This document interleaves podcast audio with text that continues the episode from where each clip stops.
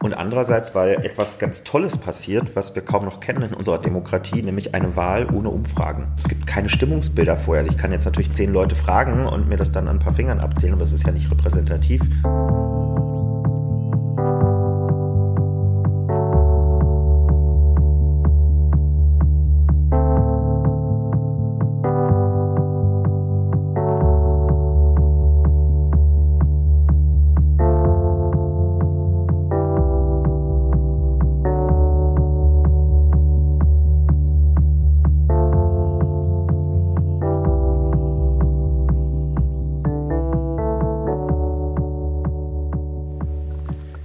Damit herzlich willkommen, liebe Hörerinnen und Hörer, und herzlich willkommen zu einer weiteren Ausgabe des Res Publica Podcast. Mein Name ist Paul Gäbler, ich bin der Host dieses Podcasts und was soll ich sagen? Man kann sich auf nichts mehr verlassen in der heutigen Zeit, noch nicht mehr mehr darauf, dass die SPD dumme Entscheidungen trifft, so wie sie es eigentlich in der Vergangenheit häufig gemacht hat. Denn völlig überraschend für alle, sowohl für mich als auch für die Hauptstadtpresse, als aber auch für die direkt Beteiligten, sind gestern eben nicht Olaf Schäuble, äh, Olaf Scholz und Clara Geiwitz, sondern Saskia Esken und Norbert Walter Borjans auch Novabo abgekürzt, zum Vorsitzenden, beziehungsweise zu beiden neuen Vorsitzenden gewählt worden. Zum ersten Mal haben wir eine Doppelspitze äh, vor der SPD und tatsächlich auch zum allerersten Mal eine von der Basis gewählte Führung. Es ist also in ganz vielen Fragen, in ganz vielen Punkten sehr neu und sehr aufregend. Und ich muss auch ehrlich sagen, mein Podcast ist fast ein bisschen überflüssig jetzt geworden, den ich hier aufnehme, denn ich habe fest damit gerechnet, dass es Olaf Scholz wird. Nicht, weil ich es mir gewünscht habe, sondern eher das Gegenteil, weil ich ähm, ich bin überhaupt kein Fan von, von Scholz und seiner Politik. Wer den Podcast regelmäßig verfolgt, der weiß das auch. Aber jetzt ist es so gekommen, wie es gekommen ist. Und ich muss deswegen auch direkt vorab mitteilen, ja, die Interviews sind natürlich jetzt noch sehr geframed in die Richtung, die jetzt da kommt.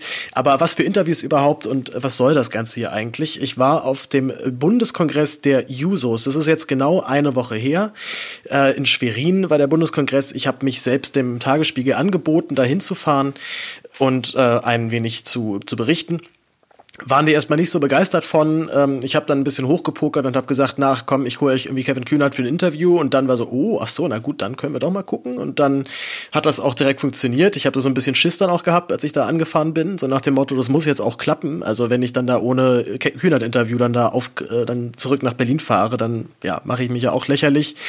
Es hat zum Glück geklappt. Auch mal vielen lieben Dank an alle, die das jetzt hören und vielleicht mit Kevin involviert sind. Vielleicht hört der Kevin sogar selbst zu.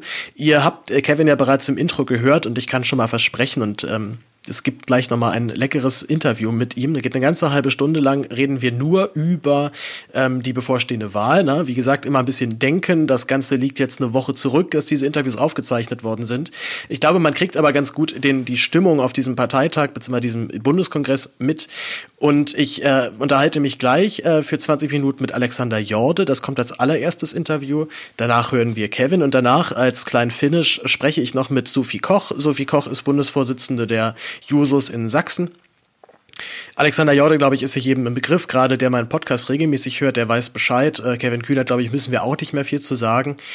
Und ja, also ich bin immer noch ein bisschen erschlagen von gestern. Also ich hatte damit, wie gesagt, null gerechnet und man merkt es, glaube ich, auch an der, Redak an der Reaktion aus der Presse, äh, dass da so sehr viel Unbehagen und ganz viel, also einfach eine andere Erwartungshaltung an den Tag gelegt wurde ich muss ja ganz ehrlich sagen, dass ich natürlich äh, Esken und Novabo für das deutlich äh, fittere und das deutlich bessere Pärchen gehalten habe als Scholz und Geiwitz. Und äh, jeder weiß auch, dass ich immer noch eine große Affinität auch zur SPD habe und das immer noch auf, durchaus für eine gute Partei halte, bloß halt eben die Bundespolitik der letzten 10, 15 Jahre eigentlich nicht mehr viel mit linker und sozialdemokratischer Politik zu tun hat. Nun haben wir zum ersten Mal die Situation, dass tatsächlich zwei Partei-Linke ganz oben sitzen und ich glaube, die spannende Frage wird jetzt vor allem, schaffen Sie es, schaffen Sie es, diese gesamte Partei wirklich so umzukrempeln, dass dort noch etwas Neues geschehen kann. Und ich glaube, gerade die nächsten Tage werden, was das angeht, wahnsinnig spannend. Denn ich gehe, oder ich rechne fest damit, dass äh, es Versuche geben wird, auch von der Parteiführung, das noch zu tor torpedieren oder vielleicht tritt ja Scholz und Geibels treten dann trotzdem an. Das glaube ich nun wiederum jetzt nicht. Ich glaube, den, äh, den, den, die Blöße geben sie sich nicht. Aber ähm, ja, ich glaube, die nächste Woche pressemäßig zu beobachten, was so passiert und wer sich jetzt so äußert und wie er sich äußert, das könnte sehr aufschlussreich sein. Ähm, ob die Seeheimer vielleicht doch noch mal irgendwie einen Move wagen, um das irgendwie umzudrehen, wird spannend. Und trotz aller Euphorie bei den Users, die ich ja auch durchaus teile und ich, ich mich auch ein bisschen hab davon anstecken lassen auf diesem Buko, man muss, dann muss dabei immer noch bedenken, die haben jetzt eine gesamte Parteiführung gegen, gegen sich. Also da stehen jetzt zwei oben an der Spitze, die relativ klein und unbedeutend waren davor. Die sind jetzt Parteichefs, haben das Votum von der Basis gekriegt. Das ist natürlich auch erstmal eine Ansage. Aber auch die müssen es jetzt ja schaffen, diese, diese Parteielite irgendwie auf ihre, in, in ihre Linie zu bekommen. Und insbesondere diese Bundestagsfraktion, die sich ja über die letzten Jahre mehr und mehr ausgedünnt hat, wo dementsprechend eigentlich nur noch Leute drin sind, die brav alles abnicken, was dort oben beschlossen wird und eben nicht auch mal dagegen stimmen. Es gibt einen kleinen Teil, aber die werden auch wirklich übelst hart gemobbt. Also was man dann so hier links und rechts hört, ist wirklich schlimm. Also äh, wenn die SPD wirklich das ernst meint mit ihrem Umgangston und dass man jetzt mal eine andere Politik fahren möchte, muss sie dringend dringend darauf achten, erstmal innerhalb ihrer Partei wieder Pluralität und Meinungsvielfalt wirklich zuzulassen und dazu auch dann zu stehen und nicht Menschen, die ähm, eine abweichende Meinung von der Parteilinie haben, dann auch gerne mal auszukicken.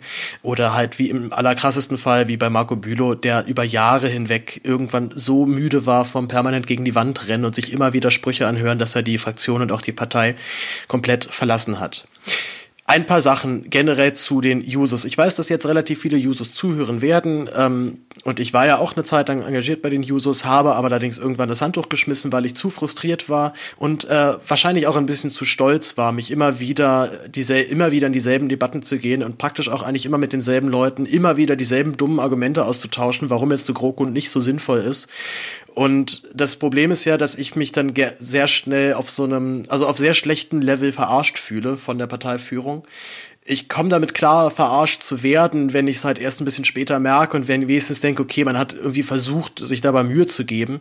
Aber die letzten Jahre wurden die Ausflüchte der Parteiführung so billig, dass sie, dass sie so offensichtlich als Lüge zu enttarnen waren, dass ich das nicht mehr für mich aushalten konnte. Und liebe Users, wie gesagt, ihr hört zu. Äh, die nächsten Worte, die jetzt kommen, die sind wahrscheinlich ein bisschen hart, aber vielleicht, vielleicht erwärmen sie ja euch trotzdem oder bringen euch vielleicht zumindest ein bisschen auf Fahrt. Ich muss ehrlich sagen, ihr macht super gute Verbandsarbeit. Also was ich da mitbekomme jetzt auf den Parteitagen, auf dem Bundeskongress, das ist genau das, wofür ein Jugendverband da ist. Er kritisiert permanent, penetrant und genau, in, genau im richtigen Tonfall die Beschlüsse der Bundespartei. Das macht ihr über die Jahre hinweg großartig. Ihr seid ja auch wahnsinnig gewachsen. Äh, Kevin hat ja noch erzählt von 50.000, 80.000 in den letzten Jahren und das trotz GroKo, also jetzt nicht unbedingt eine Zeit, wo die Jusos äh, so eine glorreiche Zeit hatten, wo sie, äh, wo sie praktisch den Kurs mitbestimmt haben, sondern immer eigentlich eher das Gegenteil, also immer eher so in die Richtung, hoffentlich, äh, hoffentlich landet vielleicht mal irgendein Antrag von uns irgendwo. Aber wenn man mit euch redet, und ich habe viel, äh, auch mit vielen Leuten aus der gesamten, aus dem gesamten Bundes, ähm, aus dem gesamten Bundesgebiet immer wieder mal gequatscht, man merkt bei euch allen die Verbitterung, bei allen. Ich habe noch, ich habe mit keinem einzigen User geredet, der mir wirklich sagt, hier, das und das, dafür stehe ich, dafür kämpfen wir, geil, geil, geil, sondern immer, gerade wenn ich dann eben die Kritik an meiner, an der SPD anbringe, wird mir immer zugestimmt und immer gesagt, ja, das stimmt, das sehen wir auch so. Das heißt, ihr steht alle irgendwie da, habt die geballte Faust in der Tasche und möchtet das eigentlich alles anders haben, aber wisst eigentlich selber nicht mehr so richtig, was ihr machen könnt und was ihr machen sollt, um da irgendwie noch einen, einen Dreh hinzubekommen. Jetzt sieht es ja, wie gesagt, eben so aus, dass zum ersten Mal sowas wie ein Lebenszeichen aus der Partei kommt. Zum ersten Mal schaffen es die Jusos, ihr Kandidaten oder ihr Wunschkandidatenpärchen tatsächlich in die Parteispitze auch zu bringen. Das ist auch wirklich wunderbar und ein großer Erfolg. Und ich hoffe halt, dass jetzt auch ein paar Sachen besser werden.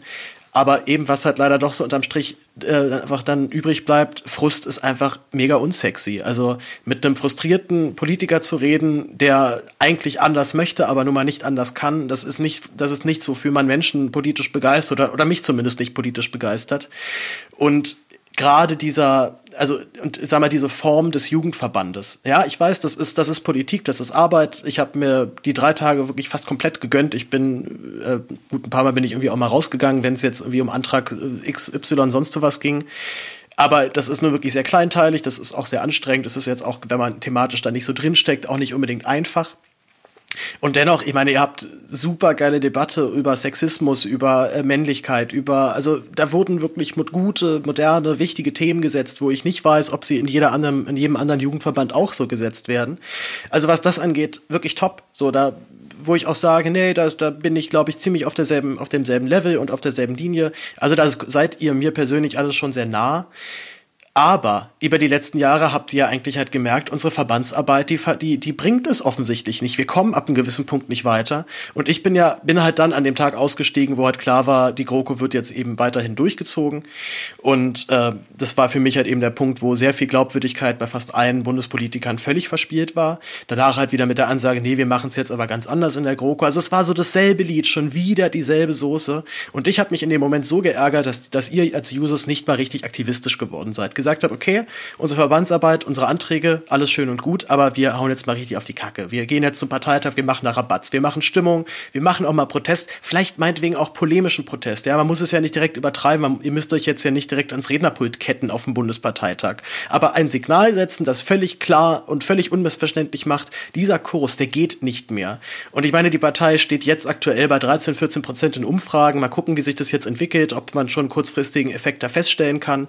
Es ist ja vielleicht mit einer der interessantesten Erfahrungen äh, generell, dass äh, offensichtlich die, die Demoskopie so ein bisschen an ihre Grenzen kommt. Also keiner konnte jetzt genau vorhersagen, wie, die, wie das Ergebnis bei Scholz und äh, bei Scholz, Geibitz und Esken Novabo ausgehen wird.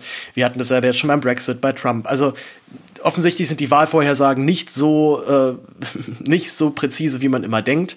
Dementsprechend ist ja auch die, die Aufregung gerade wahnsinnig groß.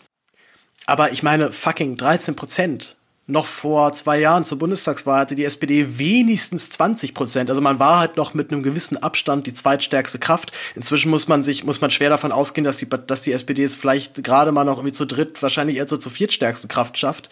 Und ich verstehe immer noch nicht, dass die Panik, also die Angst vor dem völligen Bedeutungslosigkeit noch nicht so groß geworden ist, dass tatsächlich mal auch dann Maßnahmen ergriffen werden wie gesagt, meine Kritik hatte ich halt schon vorbereitet. Ich bringe sie jetzt trotzdem, auch wenn es natürlich jetzt mit Novabo und Esken einen Hoffnungsschimmer gibt. Aber auch hier, wie gesagt, auch da müssen wir damit rechnen, dass es da massiven Widerstand gibt. Und ich bin noch, noch sehr gespannt auf den SPD-Bundesparteitag. Ich schätze mal, dass sich dort auch noch mal andere Sachen dann ergeben werden. Also die Debatte ist noch längst nicht ausgefochten und der Kampf ist auch längst nicht vorbei. Und auch wenn wir jetzt, wie gesagt, ein linkes Pärchen haben, die auch deutliche starke Forderungen aufgestellt haben, also auch äh, Walter Borjans war jetzt im Aufwachen-Podcast und hat gesagt, wenn es nach ihm geht, dann haben wir ein zehnmal so hohes äh, Erbschaftssteueraufkommen. Das ist eine krasse Ansage, ja. Also da geht's ja wirklich um, nicht halt nur um viel Geld, da geht's ja auch um ganz klare Umverteilungsfragen und soziale, soziale Grundprobleme, die wir zurzeit in der Gesellschaft haben. Also da ist halt immer noch eine Menge zu tun. Nichtsdestotrotz, liebe Users, äh, wünsche ich euch jetzt ganz viel Spaß mit den folgenden Interviews. Wie gesagt, wir gehen erstmal mit Alexander Jorde los. Danach kommt Kevin Kühnert, danach kommt Sophie Koch. Ähm, bitte schreibt mir Feedback zu dieser Folge. Ihr könnt mich auch jederzeit finanziell unterstützen, wenn ihr das denn möchtet. Ihr findet alle Infos dazu unter www.respublikapodcast.de. Ihr könnt mir auch gerne bei Twitter folgen. Ihr könnt mir bei Instagram folgen. Ansonsten glaube ich, bleibt mir gar nicht mehr viel zu sagen. Es gibt jetzt noch, äh, wie gesagt, drei leckere Interviews direkt am Stück hintereinander. Ansonsten wünsche ich euch einen wunderschönen Tag, eine schöne Woche und bis bald. Tschüss. Ich bin auf dem Juso-Bundeskongress und neben mir sitzt Alexander Jorde. Moin. Moin. Wir sind das dritte Mal jetzt schon zugange, ne? Ja, das äh, kommt gut hin. Krass, was machst du hier? Äh, bist du Delegierter? Nee, heute bin ich als Gast dabei und äh, ich habe an einem Antrag zur Gesundheitspolitik mitgearbeitet, den wir dann morgen einbringen werden und deswegen bin ich mit dabei. Du bist am letzten Kongresstag, bist du erst dann am Start. Ja, genau, aber es passieren ja heute auch schon durchaus interessante Sachen und äh, das kann man sich ja mal angucken. Wie findest du es so generell? Ist das das erste Mal, dass du bei so einer großen Jusos, äh, also großen Juso-Veranstaltung dabei bist? Nee, ich war schon mal bei einem Bundeskongress äh, als Gast dabei und war auch schon selber Delegierte, zum Beispiel auf einer Landeskonferenz. Und ähm, es gibt natürlich Anträge, die dort beschlossen werden, die interessanter sind für einen persönlich. Dann gibt es welche, die weniger interessant sind. Aber es ist grundsätzlich immer ganz interessant, vor allem jetzt, wenn man auch selber mal dabei ist und mit einem Antrag so mitzuverfolgen, wie dann andere Verbände da nochmal Einwände haben, nochmal was ändern wollen und man immer wieder auch in die Diskussion halt gehen muss und immer wieder gucken muss, dass man einen Kompromiss halt findet, mit dem irgendwie alle ein Stück weit zufrieden sind. Und ähm, das ist sehr arbeitsaufwendig, auch im, im Vorlauf. Aber man hofft natürlich, dass es sich am Ende lohnt und irgendwie dann auch, dass man es schafft, wenn man eine Programmatik hat, wenn man eine Idee hat, was zu verändern, dass das dann auch irgendwann in die SPD getragen wird und dann vielleicht halt auch irgendwann in der Regierung zumindest in Teilen umgesetzt wird. Muss ja dann immer noch von der CDU abgenickt werden eigentlich, ne? Es ist ja nicht äh, Wunsch aller Sozialdemokratinnen, dass man für immer in einer Regierungskoalition mit der CDU bleibt. Ich äh, habe da natürlich die Hoffnung, dass sie auch irgendwann wieder andere politische Mehrheiten haben, beispielsweise Rot-Rot-Grün ähm, oder vielleicht irgendwann mal wieder Rot-Grün. Ähm, Grün-Rot-Rot. Oder Rot-Rot oder was auch immer, aber Hauptsache eine linke Mehrheit, mit der man es auch schafft, tatsächlich auch wirklich sozialdemokratische politische Punkte durchzusetzen und nicht immer sich in einem Klein-Klein und in irgendwelchen faulen Kompromissen verliert. Ich habe mit ein paar Users auch gequatscht, die ähm, schon Koalitionserfahrung mit der CDU hatten und die meinten, dass die CDU wirklich immer so verfährt. Ähm, so, sagt uns mal, was ihr so möchtet. Und dann sagen wir erstmal zu einem Nein. Und dann geht das Gediele los. Also das heißt, dann geht es in die Richtung, gut, wir schlucken das von euch, dafür müsst ihr aber auch das schlucken. Ich kann mir vorstellen, dass es super frustrierend ist, so Politik zu machen. Ja, das kann ich mir auch vorstellen. Ähm, ich saß jetzt persönlich noch nie in irgendwelchen Koalitionsverhandlungen und es ist halt eben, glaube ich, das Problem, dass jetzt durch die Situation, wie wir sie jetzt bei der letzten Wahl hatten, dass dann die letzte verbliebene Option war für viele. Es gab natürlich andere Optionen, die besprochen wurden, wie irgendwelche Minderheitsregierungen oder sowas. Aber das war nun mal der Weg, der dann ausgewählt wurde. Und das ist natürlich schwierig, weil ich finde, und das muss auch wieder klarer werden, auch um halt eben zu schauen, dass eben solche Parteien wie die AfD nicht gestärkt werden, weil eben keine Unterscheidung mehr da ist zwischen den Parteien, weil wenn CDU und SPD, die ja lange immer als Gegenpol funktioniert haben, dass man gesagt hat, da ist eine klare Alternative zwischen den Parteien, dass man das eben nicht mehr sieht, wenn die Parteien zu lange miteinander regieren und wenn dann halt immer wieder irgendwelche Kompromisse bei rauskommen, die halt für keine wirkliche politische Überzeugung stehen. Und ähm, da muss man in Zukunft wirklich auch einfach um, um auch ein Stück weit die Demokratie an sich zu stärken, auch wieder schauen, dass man unterscheidbarer wird und dass man wieder Angebote macht, alternative Angebote und wirklich alternative Angebote im demokratischen Spektrum und eben nicht die, wie sie die AfD beispielsweise macht. Das ist eigentlich gerade das Gruselige, ne? dass die auf der rechten Seite das Bündnis gerade sehr viel wahrscheinlicher wird als auf der linken Seite. Einfach weil die SPD so praktisch nicht existent ist oder halt klar ist, sie wird nicht den Kanzler, die Kanzlerin stellen. Und äh, ja, jetzt vielleicht gerade auch noch in Thüringen erleben, dass da auf jeden Fall dran gefeilt wird, zumindest so in der Zukunft dann doch mal mit der AfD zu koalieren.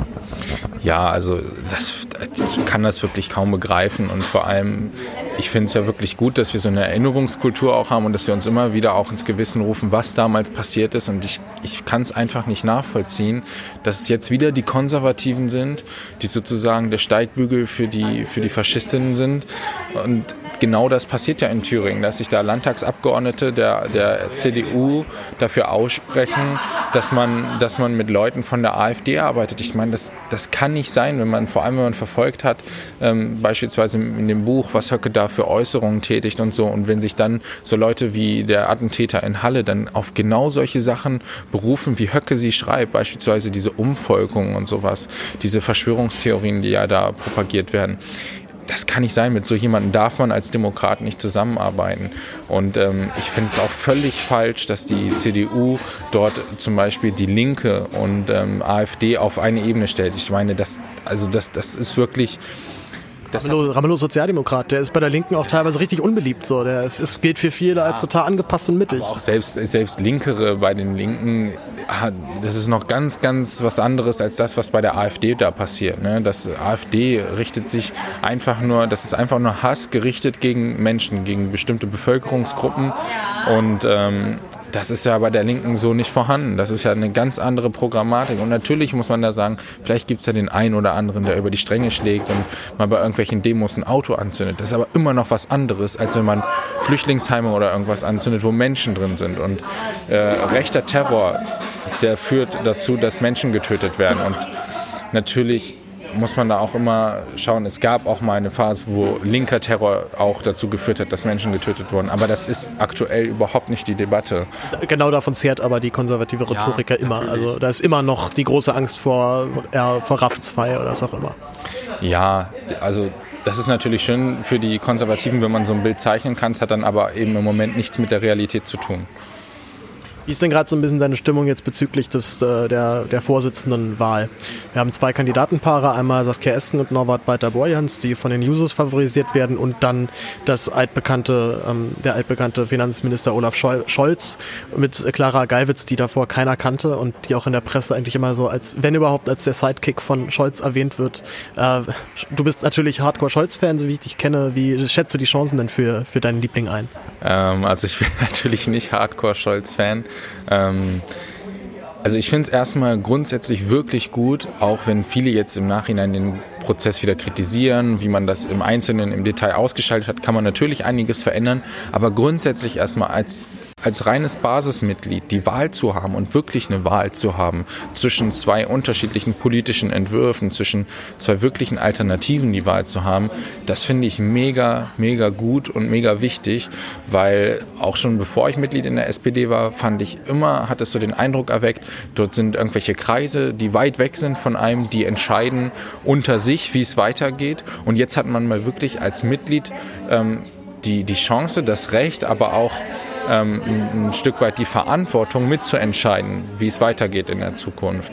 Und ähm, ich finde es natürlich auch schade, dass äh, viele Medien, ich habe ähm, letztens wieder einen Artikel gesehen, da, da hieß es ähm, Scholz gegen Walter Borjans. Ich meine, es sind nicht umsonst Doppel oder sind nicht umsonst Teams ähm, und wir wählen nicht umsonst eine Doppelspitze. Und ich finde, dass gerade bei Nova Bo und Saskia Esken, die ich äh, dann tatsächlich präferiere, ähm, dass man da auch wirklich merkt, dass es ein Team ist, dass es eine Doppelspitze ist. Ich finde, das ist sehr ausgeglichen. Jeder hat so seine Kompetenzbereiche und ich finde, Saskia ist da genauso stark äh, wie Norbert. Ähm, und ich finde tatsächlich aber, dass man das bei dem anderen Team eben leider nicht so merkt, dass das wirklich ein Team ist, sondern dass ich so ein bisschen das Gefühl habe, dass Olaf Scholz ähm, sich irgendwen gesucht hat, damit er halt kandidieren kann, weil er wusste, es läuft auf eine Doppelspitze hinaus. Aber dieses Gefühl, dass dort ein Team steht, was auch als Team funktioniert, das habe ich so bisher nicht. Ich weiß bei Scholz auch nie so richtig, warum er jetzt eigentlich Vorsitzender werden wollte. Ob es wirklich nur aus dieser Überzeugung rauskam, es macht ja sonst kein Promi und ich muss jetzt ja irgendwie rein. Ja, ich meine, eigentlich hatte sich ja auch Klingbeil angemeldet, als, äh, als dass er auch durchaus kandidieren wollte, hat er dann zurückgezogen. Also die, die Seamer waren ja schlau und haben wieder halt dann nur einen aufgestellt. Oder sag mal, der konservative Kreis generell. Link hat sich wieder so ein bisschen zersplittert, ist jetzt zum Glück in die Stichwahl noch gekommen. Was schätzt du, also wie, wie groß denkst du sind die Chancen? Was, was ist deine Erwartung für den nächsten Samstag, wenn das Ergebnis kommt? Ja, das ist nicht die Hoffnung, die Erwartung. ähm, ich kann es ehrlich gesagt wirklich schlecht sagen. Also wenn man sich mit ähm, aktiven Sozialdemokraten unterhält, da habe ich schon das Gefühl, dass eine überwältigende Mehrheit was Neues will. Dass ähm, viele auch ähm, Saskia Esken und Norbert Walter Borjans für sehr kompetent, aber auch für, für diejenigen halten, die diese Sozialdemokratie vertreten, die viele Leute halt auch vermissen. Wo man, wenn man in einer Kneipe sitzt oder auf einem Familienfest, wo die Leute sagen, ja, ich wünsche mir die alte SPD zurück. Natürlich kann man nicht so alles machen wie früher. Wir haben ja auch heute eine ganz andere Situation. Aber diese Werte, die sie vermitteln, das ist, glaube ich, das, was im Moment so ein bisschen fehlt. Und das sehe ich bei vielen Aktiven in der SPD, dass sie das so ähnlich sehen zumindest. Ähm, meine Befürchtung ist ein Stück weit oder, oder das, wo ich mir unsicher bin, wie das mit denjenigen ist, die halt SPD-Mitglied sind, aber eben nicht aktiv sind in der SPD, also die man nicht so viel sieht und wo man nicht genau weiß, wie die dazu stehen. Eigentlich nie sieht. Also ich glaube, es gibt einen ganz großen Pulk von Leuten, die seit 50 Jahren nie wieder bei einer SPD-Veranstaltung waren. Ja, und ich glaube, das war ja auch eine Zeit lang oder früher zumindest so, dass man halt Gewerkschaftsmitglied, SPD-Mitglied, das war halt so Standard, ohne da gleich groß aktiv zu werden. Und da bin ich halt wirklich gespannt, und habe natürlich auch ein Stück weit die Befürchtung, oder was heißt Befürchtung, habe natürlich auch ein Stück weit Angst, ähm, was dabei rumkommt bei, bei denjenigen. Aber ich bin schon ein Stück weit optimistisch, optimistisch weil man, man, man sieht ja jetzt zum Beispiel bei, bei den kandidierenden Duellen dann bei Phoenix oder so, hat man ja wirklich einen Einblick bekommen. Und ich glaube, viele haben auch wirklich das Interesse, dass sich was verändert. Und man muss ja auch sehen, Olaf Scholz ist seit Anfang der 2000er im Parteivorstand, der hat die Agendapolitik mitgetragen, der hat im Prinzip alles mitgetragen. Was Schuldenbremse, glaube ich, ist ja auch von ihm. Ne? Was, alles, was über die, über die ganzen letzten Jahre passiert ist. Und in der Zeit ging es stetig bergab. Und wie man dann für die Erneuerung stehen will, das ist mir ein Stück weit schleierhaft. Und von daher, auch wenn viele Printmedien im Moment Olaf Scholz sehr hoch schreiben, ähm, habe ich trotzdem die Hoffnung, dass die Basis das auch so ähnlich sieht wie ich und dem Ganzen eine Chance gibt. Ja, ich glaube, dieser Amt, also was du ja meintest, die aktiven Sozialdemokraten, glaube ich, die sind da schon am, am Start. Aber ja, dieser Pulk von Leuten, die halt SPD-Mitglied sind, aber sich für die Partei aktiv jetzt noch nie wirklich eingesetzt haben, ich glaube, der ist überraschend groß. Weißt du, was der nach Altersgruppen gestaffelt, weißt du, was der größte Pulk in, bei SPD-Mitgliedern ist? Irgendwas Ü60 auf jeden Fall. Ja, es sind tatsächlich genau die Menschen über 60, sind die größte Gruppe. Direkt dahinter sind übrigens die Menschen über 70. Und mit den, mit den über 80-Jährigen bilden die schon 55 Prozent aller SPD-Mitglieder. Tja. Und die, die, jungen Leute, also ich sag mal, die Jusos bilden so 12 bis 13 Prozent. Das ist wirklich schwindend gering. Ja, also ich glaube tatsächlich aber auch nicht, dass alle älteren Menschen in der SPD ähm, gleich Scholz wählen. Also ich glaube auch, und also meine Großeltern, wenn ich mit denen beispielsweise mal über Politik unterhalte, die sind jetzt zwar nicht in der SPD, aber auch da ist der Wille ja, dass man auch mal was Neues wagt. Also das, also ich würde jetzt nicht sagen unbedingt, weil jemand älter ist, ähm, würde er automatisch Scholz wählen. Natürlich ist da die Tendenz zum konservativeren Lager wahrscheinlich größer als bei den Jüngeren. Aber ähm, da gebe ich die Hoffnung nicht auf, dass es auch da viele gibt, die sagen, wir wollen was Neues wagen. Aber es gibt echt viele, die von diesem, also dieses unkontrollierte Aussteigen aus einer Koalition einfach als für einen Affront halten, glaube ich, oder zumindest da ganz große Bedenken haben. Ich habe da immer dann, also ich kann das nie so ganz nachvollziehen, weil ich es auch nie erlebt habe und dann immer so das als Beispiel dann immer Belgien nenne, die zweieinhalb Jahre keine Regierung hatten und da da lief es wunderbar. Es gibt viele Berge, die sagen, es war die friedlichste Zeit, weil es wurde einfach, es gab einfach fast nichts zu berichten. Das Parlament hat seine Arbeit gemacht, das ist, was man halt so machen musste. Und dazu gab es in der Zeit keine Rüstungsexporte, keine Auslandseinsätze. Also hat funktioniert irgendwie. Mhm. Und das Land ist jetzt nicht irgendwie in den Bach runtergegangen auf einmal. Ja, also und ich finde es auch schwierig, jetzt äh, sozusagen die Entscheidung für einen Parteivorsitz eben von dieser GroKo-Frage abhängig zu machen. Und ähm, Saskia Esken und Norbert Walter Borjans sagen ja schon, dass sie klare Bedingungen haben, um eine große Koalition fortzusetzen. Aber dass sie auch sagen, und das finde ich ja auch vollkommen richtig, der Parteitag entscheidet. Ich meine, wir sind ja eine demokratische Partei und ich finde, sowas sollte nicht aus dem Hinterzimmer heraus entschieden werden und erst recht nicht nur von denjenigen, die am Ende davon profitieren, also Regierungsmitgliedern und Parlamentsmitgliedern, sondern eben auch ein Stück weit von der Basis, dass die einzelnen Unterbezirke für sich die Entscheidung treffen, wollen wir das fortführen, wollen wir das nicht fortführen und dass man das dann eben auf einem Parteitag ähm, dann diskutiert miteinander und dann am Ende einen Beschluss fasst. Und das muss die Parteispitze vertreten, egal wer da steht. Generell, wie findest du es hier so auf dem Buko? Wie findest du diese, diese Struktur? Wie findest du diesen, diesen Ablauf, wie hier Politik gemacht wird? Also für mich ist es noch alles relativ neu.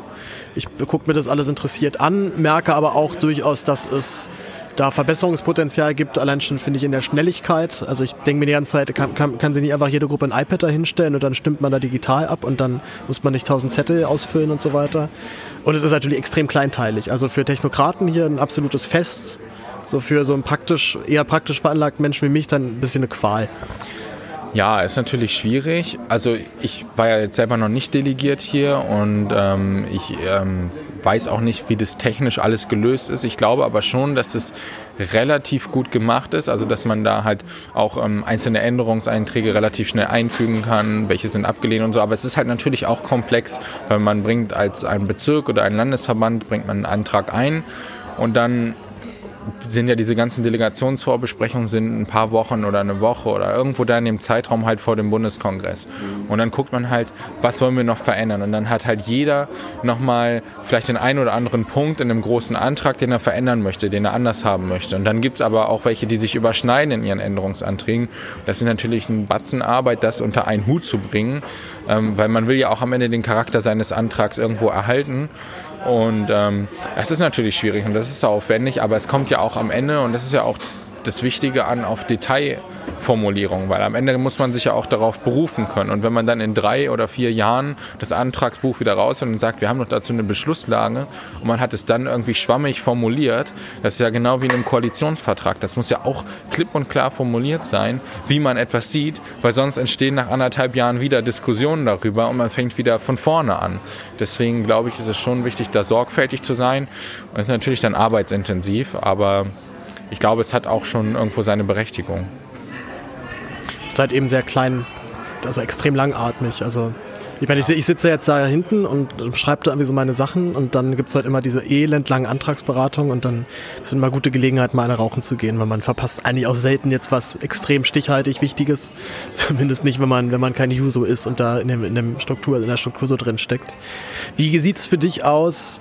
Angenommen, nächstes Wochenende also heute in einer Woche wird dann Olaf Scholz zum Parteivorsitzenden gewählt, zusammen mit Clara Geiwitz. Wie geht es dann für dich weiter in der Partei?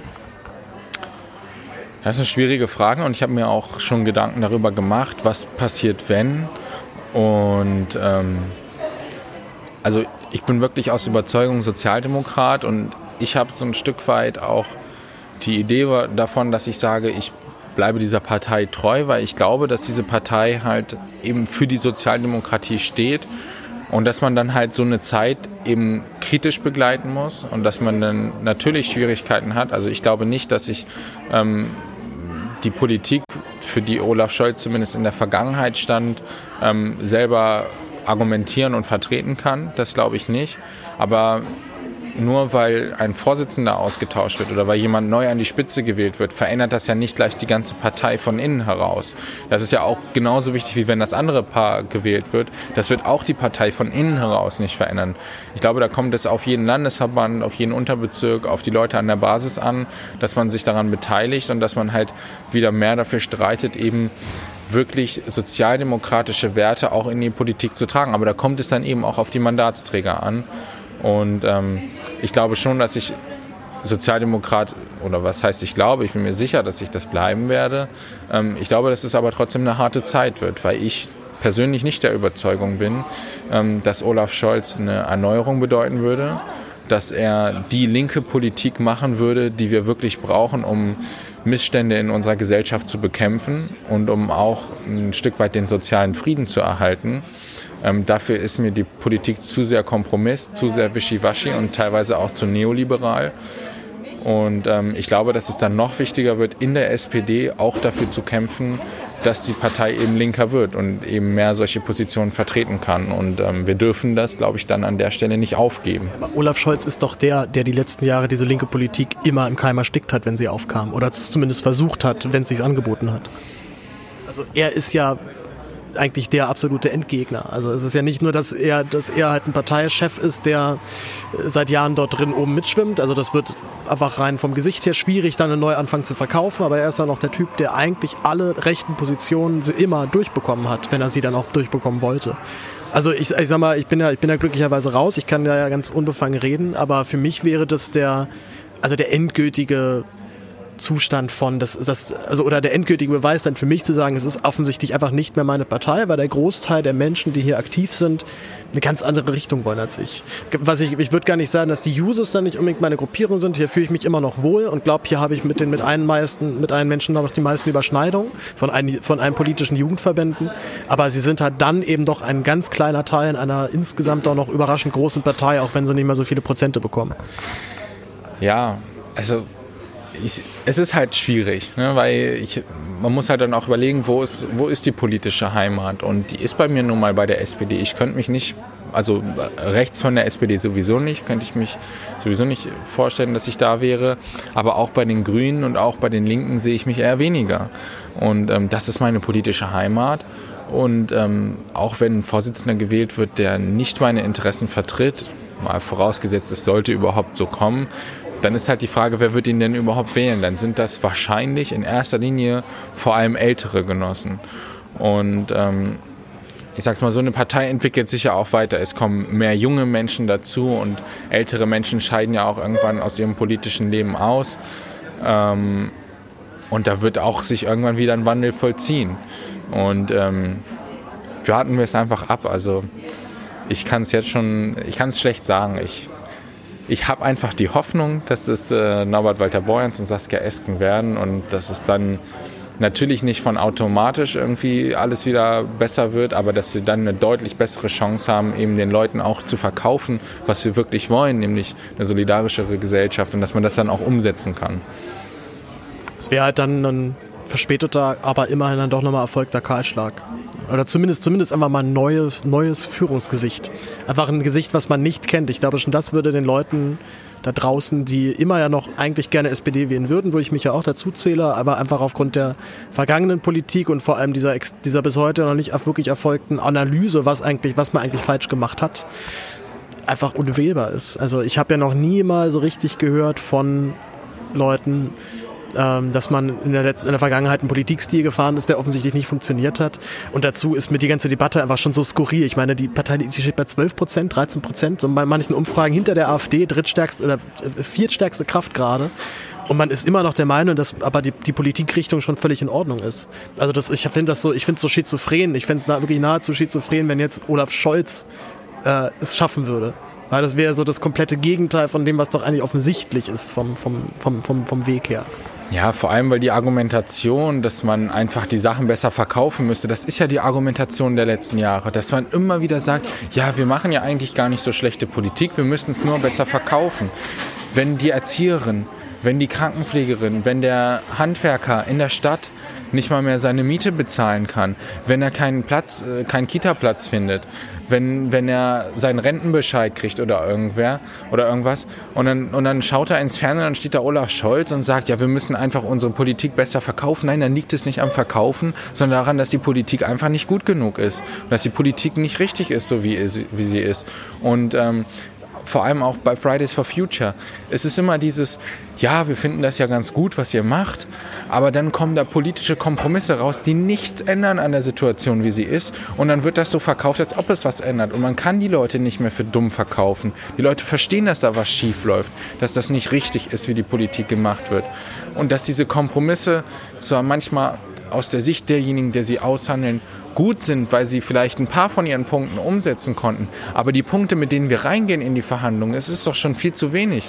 Das Wort äh, Vermögensteuer hat nicht mal eine Rolle gespielt bei den Koalitionsverhandlungen, weil es im Vorhinein schon gar nicht prominent irgendwie als Wahlkampfthema irgendwie genutzt wurde weil man sich sowas irgendwie nicht mehr getraut hat. Und da müssen wir wieder hinkommen, dass wir sagen, wir wollen wirklich in der Grundstruktur der Gesellschaft was verändern. Und nur dann, wenn wir das auch mutig nach außen vertreten, kann sich auch was ändern, auch in den Zustimmungswerten der Bevölkerung. Ähm, und das glaube ich nicht, dass das mit Olaf Scholz gelingen kann. Das, da bin ich überzeugt von. System Change, not, not Climate Change. Ja, so in der Art. Wunderbar, vielen lieben Dank.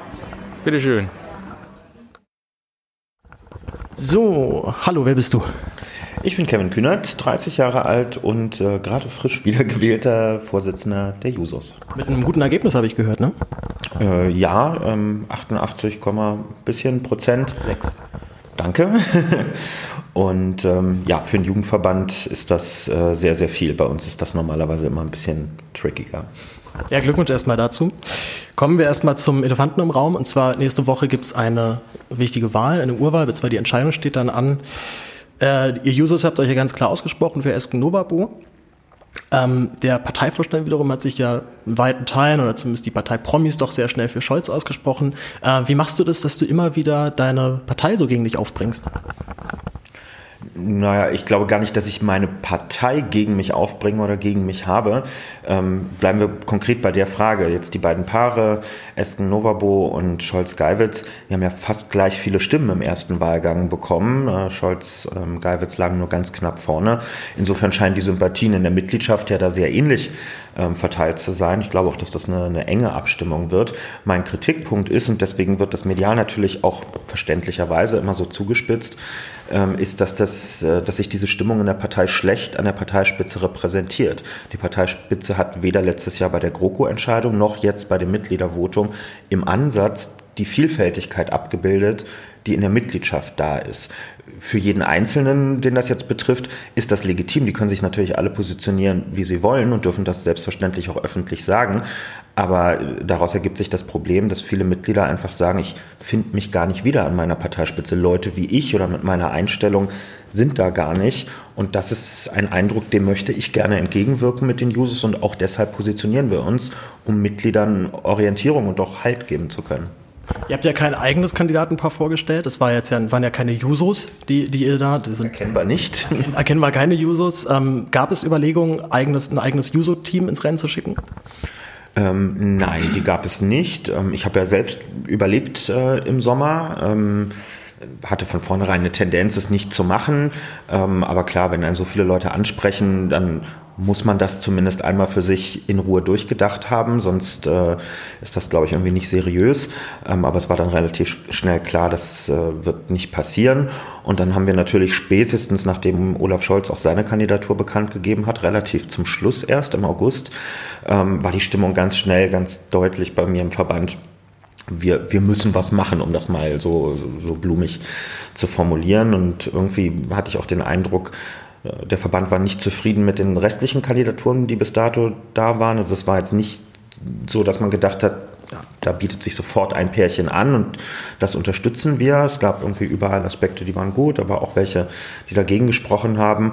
Und ähm, ja, dann kamen ein paar Komponenten zusammen und daraus wurde das Pärchen Norbert Walter Borjans, Saskia Esken und ähm, dann war auch relativ schnell klar, das hat eine breite Unterstützung bei den Users.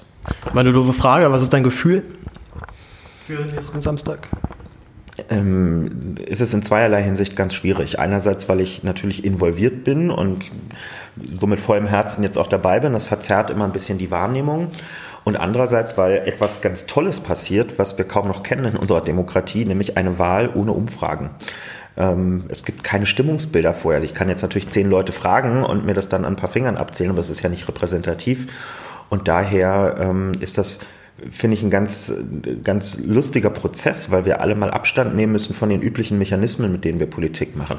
Zielgruppenansprache und äh, Erhebungen vorher, wer denkt was über wen, sondern alle müssen sich einfach darauf verlassen, dass sie gute Antworten haben, das gut präsentiert kriegen, sympathisch sind äh, und müssen bis zum letzten Tag einfach darum kämpfen, damit möglichst viele Mitglieder zu erreichen, ohne so richtig genau zu wissen, ob sie nah an einem Erfolg sind, weit davon entfernt sind, den schon sicher in der Tasche haben. Und das äh, macht es im Moment so spannend und zermürbt aber natürlich äh, zur gleichen Zeit auch, na klar. Nehmen wir mal an, es klappt nicht, so wie sich die Users das vorstellen. Es werden nicht Saskia Esken und Novabo, sondern es werden Olaf Scholz und Clara Geiwitz. Ähm, was bedeutet das dann für die Jusos erstmal? Also es gibt erstmal keine unmittelbare Auswirkung auf die Jusos. Weder löst sich dann die Partei auf, noch spalten wir uns ab äh, von der SPD. Ähm, da haben wir schon äh, heftigere Sachen in unserer Geschichte. Das gab es ja in der Geschichte schon mal, ne? das, dass sich die Jusos abgespalten haben. Ja, aber ich glaube, da hätte es jetzt wirklich andere Anlässe in den letzten Jahren gegeben. Und ich bin, gehöre im Positiven wie im Negativen nicht zu denjenigen, die glauben, dass von einzelnen Personalentscheidungen das Wohl und Wehe einer ganzen großen Organisation abhängt. Ich glaube auch nicht, dass Norbert Walter Borjans und Saskia Esken in dem Moment, wo sie gewählt sind, quasi automatisch schon die Rettung der SPD herbeiführen. Das wäre auch eine völlige Überladung mit Erwartung.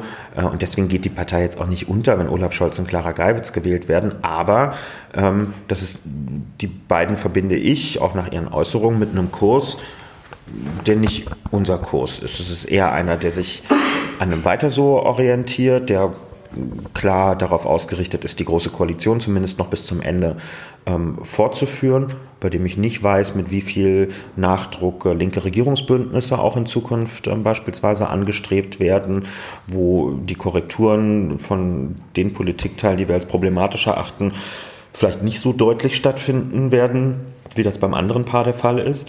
Und das heißt dann in Konsequenz oder hieße in Konsequenz für uns, ähm, wir müssten viel deutlicher noch, wahrscheinlich als bisher, ähm, auch Druck innerparteilich machen und auf Prozesse Einfluss nehmen, auf Mehrheiten auf Parteitagen setzen, weil es schwierig sein wird, an manchen Stellen zu Kompromissen zu kommen, sondern manches wird man dann auch ja, machtpolitisch durchfechten müssen. Wie schwierig wird es, angenommen es werden äh, Scholz und äh, Geiwitz. Wie schwierig wird es dann auch junge Leute wieder für die Partei zu begeistern? Nach dem Motto, kommt zur SPD, hier entsteht was Neues? Mm, der Vorteil für uns Jusos ist, dass wir seit jeher auch schon in Zeiten, als die SPD besser dastand, ähm, uns als eigenständigen Jugendverband verstehen und ich glaube, das auch mit Leben füllen. Das heißt, Leute, die zu uns kommen, merken schnell, das ist hier nicht nur die Juniorabteilung der SPD und die machen das Gleiche nur in Jung, sondern wir erlauben uns eine eigene Meinung zu haben, die auch abweichen kann. Die tragen wir auch vor und lassen uns jetzt auch nicht irgendwie sanktionieren oder, oder an die Kette nehmen. Also das heißt, man kann bei uns man selbst sein, ähm, auch manchmal im Widerspruch zur SPD-Politik, ohne sich deshalb von dieser ganzen sozialdemokratischen Familie, an der ganz viele ja emotional hängen und sagen, das, das sind meine Werte. Ich sehe die vielleicht nicht so verwirklicht, wie ich mir das wünschen würde, aber wenn, so wie ich das interpretiere, Freiheit, Gerechtigkeit, Solidarität, das ist eigentlich genau das, wie ich eine Gesellschaft haben möchte. Und ähm, denen quasi zu zeigen, auch wenn es in der SPD mal schlecht läuft, bei uns ist eine Art Safe Space bei den Jusos, äh, um das weiterentwickeln und leben zu können. Und das funktioniert die letzten Jahre schon gut. Die SPD ist eine schrumpfende Partei, wie fast alle. Aber die Jusos sind eine wachsende Jugendorganisation, auch unter den schwierigen Bedingungen von großer Koalition und so weiter. Daher bin ich da jetzt nicht so ähm, pessimistisch. Aber die Skepsis gegenüber der Regierungs-SPD, um es mal so zu nennen, die würde sicherlich nicht weniger werden. Vor einem Jahr haben wir uns das letzte Mal gesehen. Du kennst dich wahrscheinlich nicht auf dem Debattencamp. Ja. Da wurde gesagt, wir machen jetzt Neuerungen, wir erneuern uns sowohl inhaltlich, strukturell als auch personell. Welche von den Punkten sind, siehst du als erfüllt? Äh, naja, so eine Erneuerung ist nie, es gibt nie den Punkt, wo man sagen kann, Haken hinter ist erledigt. Inhaltlich ist schon eine Menge passiert. Also wenn man mir vor zwei Jahren gesagt hätte, nach zwei Jahren Erneuerungsprozess wird die SPD sich weitgehend von Hartz IV verabschieden, wird sich wieder für eine Vermögensteuer aussprechen, wird in wesentlichen Teilen der Daseinsvorsorge, Pflege oder auch Wohnen sich für die Begrenzung von Renditen ähm, einsetzen, dann hätte ich gesagt, okay, das unterschreibe ich, ähm, nehme ich gerne. Ähm, und das ist genau das, was jetzt passieren wird. Ähm, ich äh, war ja selbst mit beteiligt bei diesem Sozialstaatspapier, wo wir wirklich über Monate gerungen haben um jedes Detail und wo wir uns nicht nur kosmetisch von Hartz IV verabschieden, sondern wirklich sagen, dieses Prinzip, ähm, du wirst arbeitslos und innerhalb kürzester Zeit öffnet sich die Falltür unter dir und dann ist das Ersparte weg und das Häuschen ist weg und dann gibt es irgendwie nur noch 423 Euro im Monat und ähm, wenn dein jugendliches Kind irgendwie einen Schüler- oder Studijob nebenbei hat, dann wird das auch abgezogen. Also diese ganzen Ungerechtigkeiten oder wer irgendwie Anfang 50 ist, kriegt keine Weiterbildung mehr finanziert, sondern wird quasi quasi in so eine Art Frühverrentung reingeschickt. Das alles haben ja nicht nur die Betroffenen als Ungerechtigkeit erlebt, sondern auch die, die von außen drauf geguckt haben, weil die gemerkt haben, naja, das kann in unserer Gesellschaft, wie sie heute ist, das kann jeden treffen. Das hat vielleicht meinen Nachbarn oder meinen Schwibschwager getroffen, der vorher auch eine vermeintlich sichere Arbeitsstelle hat und plötzlich ging der Fahrstuhl nach unten. Und was ist denn das für ein Sozialstaat, der mir nicht garantieren kann nach einem langen, arbeitsreichen Leben, dass wenn dann mal was schief läuft, auch unverschuldet, ähm, ich dann auch aufgefangen werde. Und das korrigieren wir jetzt mit diesen Beschlüssen, zumindest in unserer Position. Durchsetzen können wir es in der Großen Koalition erstmal nicht, das ist klar, das äh, macht die Union alles nicht mit, aber es verschafft uns, glaube ich, wieder ein bisschen mehr Glaubwürdigkeit. Also würde ich sagen, da ist am ehesten was passiert. Personelle Erneuerung, gut, die, die muss jetzt auf den Parteitag kommen. Also seitdem, das sind jetzt die ersten Wahlen für unser Spitzenpersonal seitdem. Jetzt können wir das äh, einlösen. Und strukturell, pff, das wird noch wachsen müssen. Also ähm, das Team um Lars Klingbeil und Willy Brandhaus gibt sich extrem viel Mühe, gerade digitale Beteiligungsformate mit Online-Foren und ähnlichem auszubauen. Die kriegen jetzt auch Antragsrechte auf Parteitagen, sprich es können Leute wirklich mitarbeiten und auch ihre Ideen einbringen, ohne jemals zu einer Sitzung gegangen zu sein. Das finde ich nur zeitgemäß im Jahr 2019.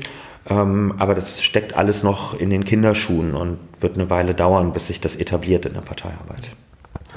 Wie erklärst du dir generell, dass es unter, unter SPD-Anhängern immer noch eine größere Angst davor gibt, nicht mehr in einer GroKo zu sein, als, in, als einen wirklichen Neuanfang zu machen? Also man geht lieber in eine große Koalition, als halt alle alten Lastern äh, von sich zu werfen. Ich habe ein bisschen eine andere These. Ich glaube, dass, ähm, die, dass da weniger die Mitglieder an der GroKo als solcher hängen ich glaube auch nicht, dass es äh, tief drin im letzten Jahr eine Mehrheit gab, zu sagen, ja, GroKo ist in diesem Moment jetzt richtig und gut, sondern ich glaube, dass Angst eine große Rolle spielt. Und zwar Angst vor dem, was danach oder stattdessen kommt. Ähm, und da sind wir jetzt bei dem Punkt von vorhin, wenn sich eine Parteispitze in sowas wie der GroKo-Frage nahezu komplett einseitig für die Große Koalition positioniert auch mit einem enormen Gewicht in die entsprechenden Parteitage geht und machen wir uns nichts vor, damit ja auch signalisiert, wir knüpfen unser Schicksal als Spitzenpersonal ein bisschen auch anders zustande kommen der Koalition.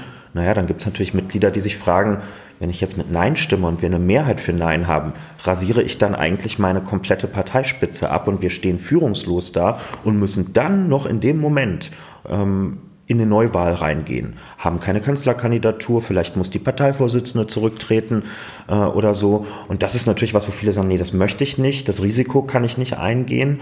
Ähm, und was ganz ähnliches erleben wir in, in etwas softerer Form jetzt auch bei diesem Mitgliedervotum zur Parteispitze, wo natürlich auch es Mitglieder gibt und sagen, ich hätte gerne einen Neuanfang. Ich glaube nicht, dass Olaf Scholz einen Neuanfang ähm, verkörpert, deswegen muss ich eigentlich die anderen wählen.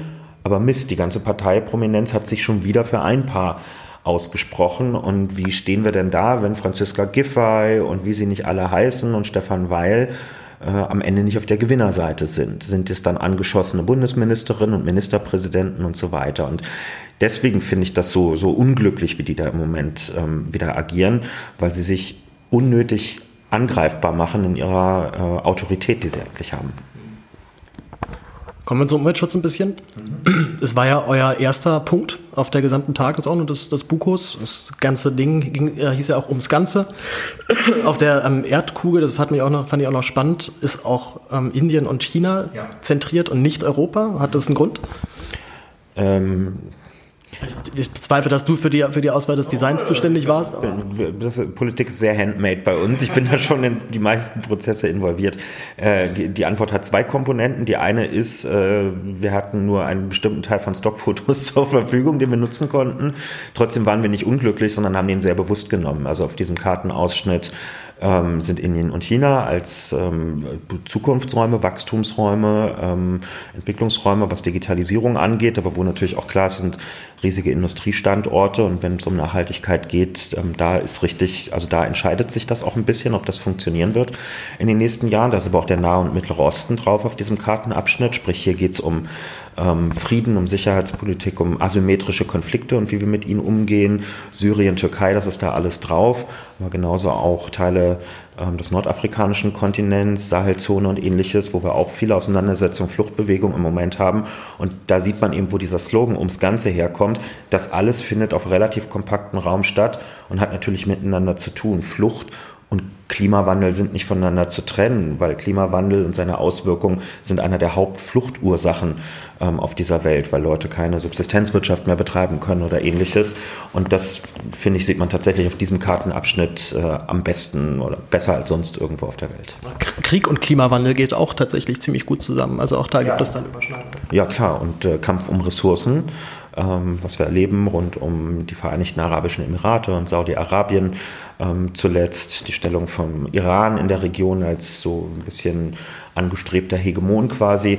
Das sind, ähm, das sind sehr schnell sich vollziehende Entwicklungen, die, glaube ich, für viele Menschen hier sich sehr weit weg anfühlen aber realistisch gesehen überhaupt gar nicht sehr weit weg sind. Ist, äh, wir reden hier über eine Flugdistanz von Berlin aus von dreieinhalb, vier Stunden, ähm, bis wir dort in der ähm, Region sind. Das ist weniger als nach New York oder so, was uns rein kulturell ähm, gesehen viel näher äh, natürlich ist und vertraut vorkommt. Und dafür wollen wir natürlich auch ein bisschen Awareness einfach schaffen, dass die Leute irgendwie merken, das ist nicht am anderen Ende der Welt. Und selbst wenn es so wäre, äh, ist unser Anspruch als internationalistischer Verband natürlich, das genauso ernst zu nehmen und zu verstehen, was die Wechselwirkungen zu dem sind, was wir hier eigentlich bei uns diskutieren. Dass das alles miteinander verquickt ist in Zeiten von Globalisierung und Welthandel auch. Kommen wir zum, zum Klimapaket.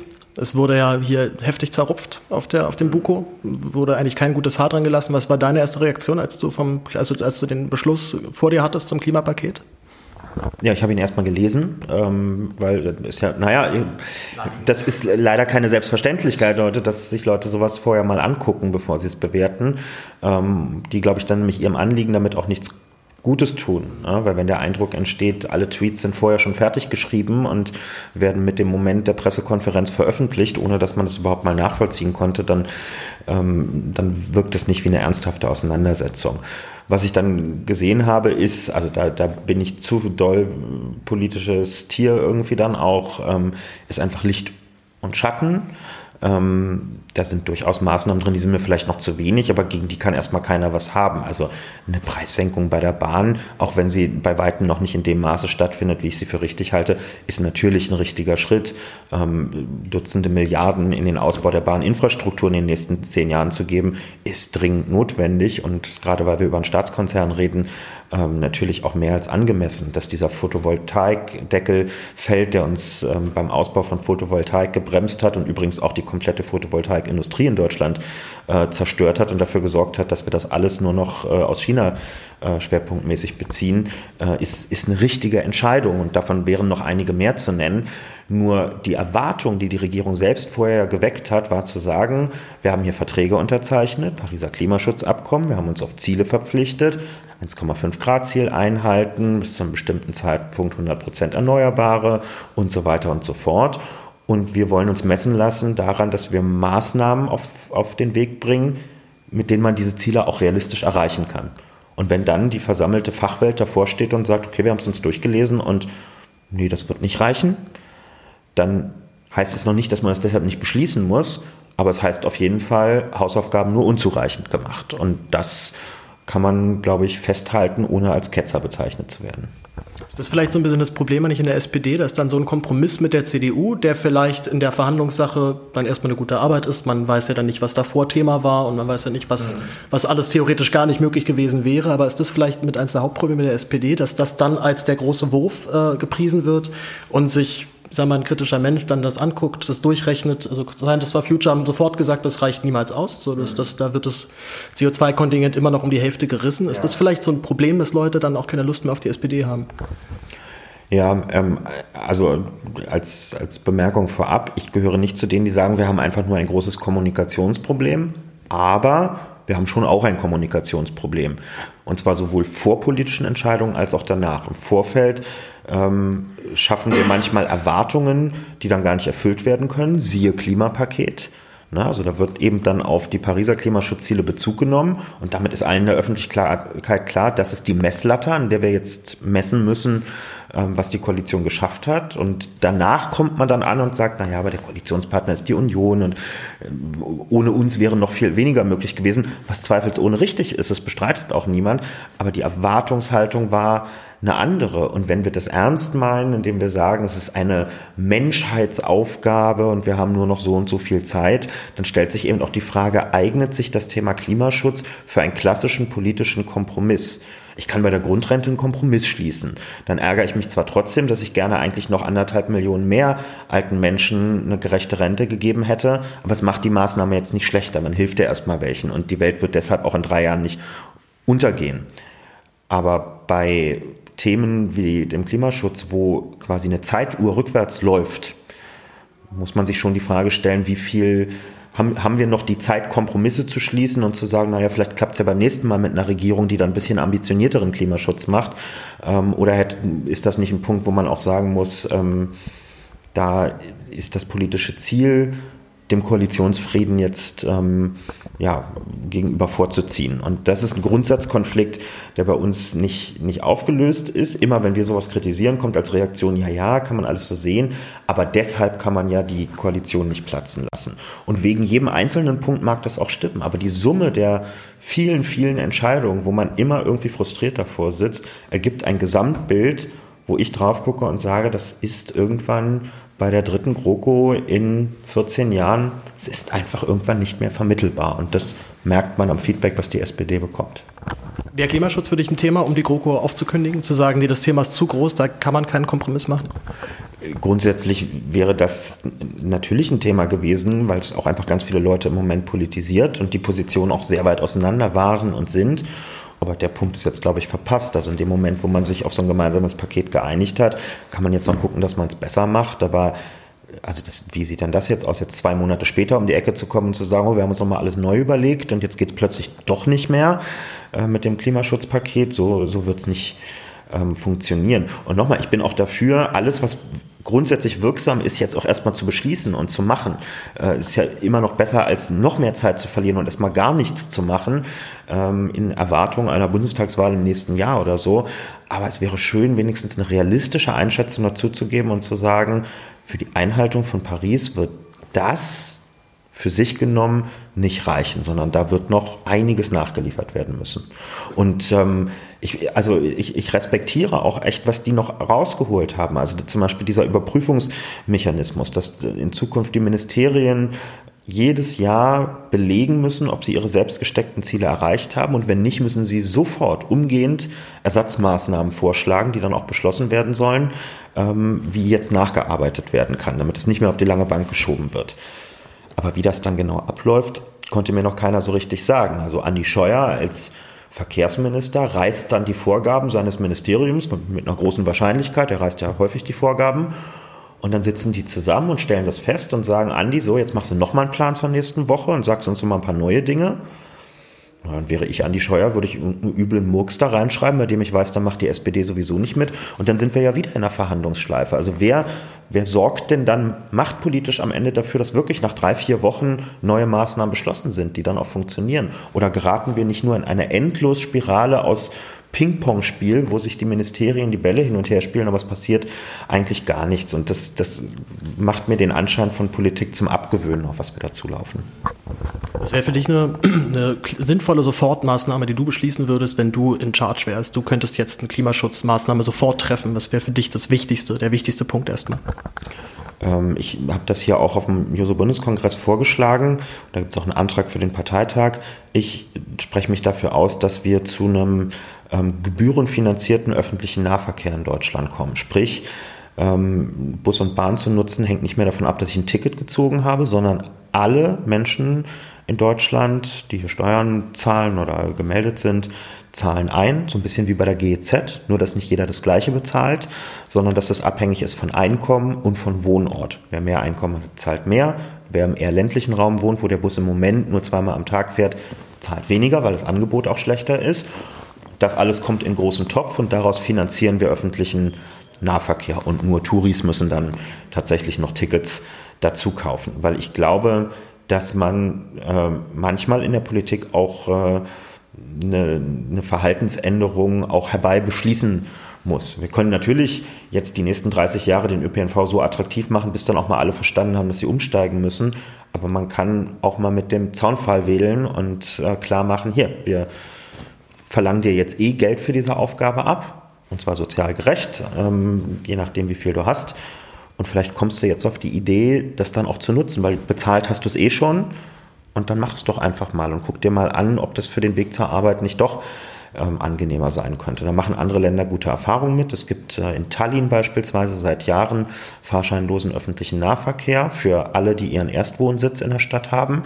Hat dazu geführt, dass viele Autos aus der Stadt verdrängt worden sind, dass mehr Leute die öffentlichen nutzen und übrigens auch dazu, dass die Stadt Tallinn höhere Steuereinnahmen bekommen hat, weil ganz viele Leute ihren Erstwohnsitz umgemeldet haben, die das vorher verbaselt haben. Um das, um das Ticket zu bekommen. Ja, ganz genau. Gut. Letzter Punkt, Waffenexporte. War ja auch in deiner Rede gestern Thema.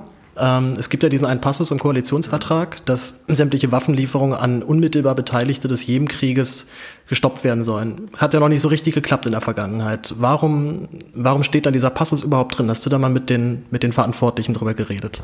Ja, auch hier wieder Licht und Schatten. Also wir sind, äh, das ist vielen gar nicht bewusst, wir sind eines von ganz wenigen Ländern weltweit, ich glaube Niederlande und Belgien hatten sich das auch vorgenommen, die überhaupt erstmal politische Beschlüsse haben und sagen, wir wollen das nicht. Es gibt eine erhebliche Anzahl an Ländern, die einen sehr technokratischen Blick auf solche Konflikte hat und halt wirklich einfach sagt, ja, wenn wir da nicht Waffen hin exportieren, dann machen es halt andere. Also so werden wir den Konflikt nicht lösen können. Also machen wir das erstmal weiter und legen uns dementsprechend auch mit der Industrie die dahinter steht, nicht an. Das hat auch eine Zeit lang zumindest ganz gut funktioniert aus Deutschland, dass nicht unmittelbar Kleinwaffen und so geliefert wurden. Wir erleben jetzt ein anderes Problem. Wir haben als Ergebnis von der Europäischen Union und von dem immer stärkeren Zusammenwachsen auch gemeinsame ähm, Rüstungsprojekte über Airbus ähm, beispielsweise, wo verschieden, aus verschiedenen europäischen Ländern Komponenten zugeliefert werden, die dann zusammengefügt werden, auch bei Panzer und Haubitzenbau und was es da nicht so alles für militärisches Gerät gibt. Und es gab und gibt keine so richtige Erfahrung damit, was man eigentlich mit Rüstungsgütern macht, die aus, sagen wir mal, drei Ländern kommen, Deutschland, Spanien, Frankreich, und zwei Länder, nämlich Spanien und Frankreich, sagen, die Exporte gehen klar und Deutschland sagt, geht nicht klar.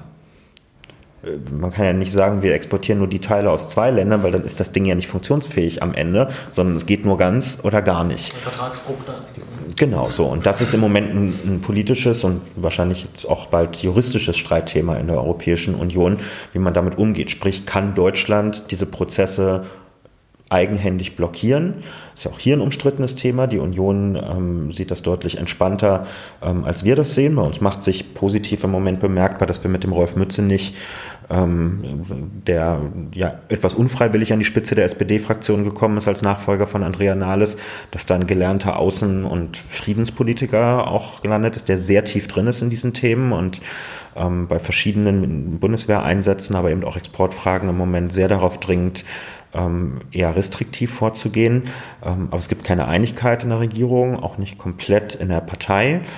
Ähm, und das muss jetzt einfach mal im Grundsatz politisch entschieden werden. Und worauf wir hier ja auch zu sprechen gekommen sind beim Kongress, ist die eigentlich interessante dahinterliegende Frage, nämlich warum haben denn bei uns so viele Leute irgendwie Sorge davor, diese Exporte einzuschränken?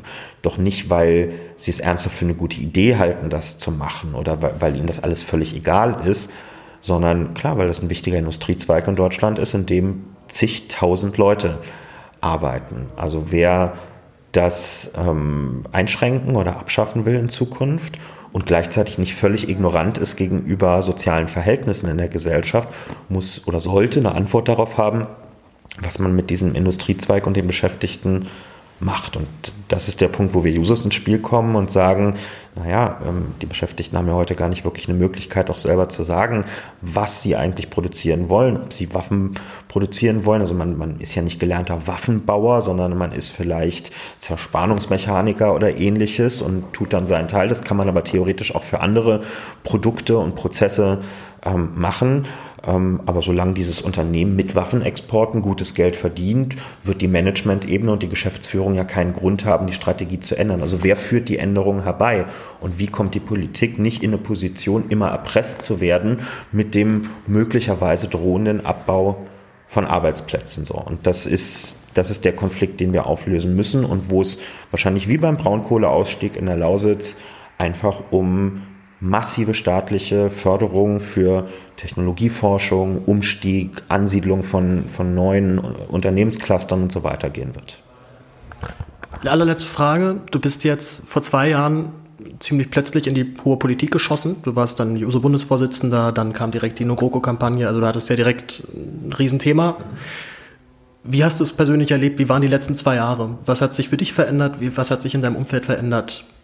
Wie, wie, ist, wie ist der Wechsel von eher unbekannterer Politiker zu äh, Politiker, der, wo sofort das Kamerateam dasteht? Es ist immer noch ein Lernprozess. Ähm, also es ist noch lange nicht so was wie Normalität eingekehrt, sondern ähm, ich registriere immer noch sehr genau, dass wenn ich erkannt werde irgendwo oder wenn Leute über mich reden und denken, man kriegt das nicht mit und man kriegt das natürlich trotzdem die ganze Zeit oder in den meisten Fällen mit, das ist jetzt auch gar nicht unbedingt schlimm, aber es führt einem natürlich andauernd alle paar Minuten vor Augen, dass jetzt etwas sehr anders mit dem Leben geworden ist ähm, als vorher. Und es führt in manchen Situationen dazu, dass man sich ein bisschen anders verhält oder droht sich anders zu verhalten, als man es sonst tun würde, weil du immer mit einbeziehst, neuerdings, wie könnte das auf andere wirken?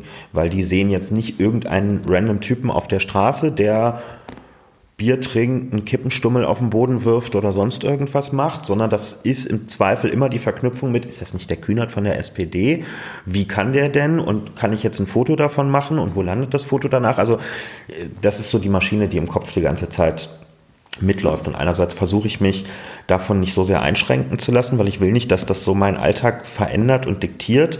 Und andererseits ist mir natürlich schon sehr bewusst, dass es eine Veränderung ähm, herbeiführt. Und ähm, ja, das ist, ein, das ist ein täglicher Aushandlungsprozess mit mir selber, ähm, den ich da eigentlich habe. Und ich habe jetzt erst gemerkt, was für ein hohes Gut Anonymität ähm, tatsächlich ist. Das merkt man wahrscheinlich erst, wenn sie weg ist oder nur noch eingeschränkt da ist. Äh, und vor allem wird einem irgendwann klar, die kommt halt auch so schnell nicht wieder. Ne? Also die Anonymität ging mit dem Amt, aber sie wird nicht wiederkommen, wenn das Amt geht, sondern das Gesicht ist dann irgendwann bekannt und das wird im Zweifel auch noch ein paar Jahre später bekannt sein. Ähm, aber das Kind ist jetzt im Brunnen gefallen und jetzt bringt es auch gar nichts mehr drüber zu lamentieren. Das ändert sich jetzt eh nicht mehr. Geht jetzt auch nicht mehr zurück wahrscheinlich. Genau, und insofern ziehe ich das jetzt einfach durch. Und dann viel Spaß bei deinem Durchziehen weiter, ne? Ciao. Danke. Danke. So, der Juso-Bundeskongress ist vorbei. Ich bin extrem übermüdet und ich glaube, ähnlich geht es auch der Person, die gerade neben mir sitzt. Und neben mir sitzt Sophie Koch. Hi. Moin. Ich weiß nicht, ich habe zwei Stunden geschlafen. Also ich bin. Das ganze Wochenende über, oder? Nein, das ganze Wochenende waren es, glaube ich, ganze sieben Stunden. Das ist für einen Bundeskongress eigentlich sogar noch relativ viel. Na, herzlichen Glückwunsch erstmal, dass du, dass du noch unter den Lebenden bist. Ähm, äh, wie war's? Ähm, für mich, also immer aufregend, das ist jetzt nicht mein erster Bundeskongress. Ähm, es waren viele wichtige Sachen dabei. So, wir haben ein Grundsatzprogramm, wir haben einen super progressiven innenpolitischen Antrag. Ähm, als Juso 6 haben wir auch viel durchgesetzt. Das war eigentlich ganz cool. Ja. Das ist wie so ein Familientreffen immer. Wer bist du überhaupt? Du bist äh, Sophie Koch, das haben wir schon geklärt, aber wie bist du bei den Jusos organisiert?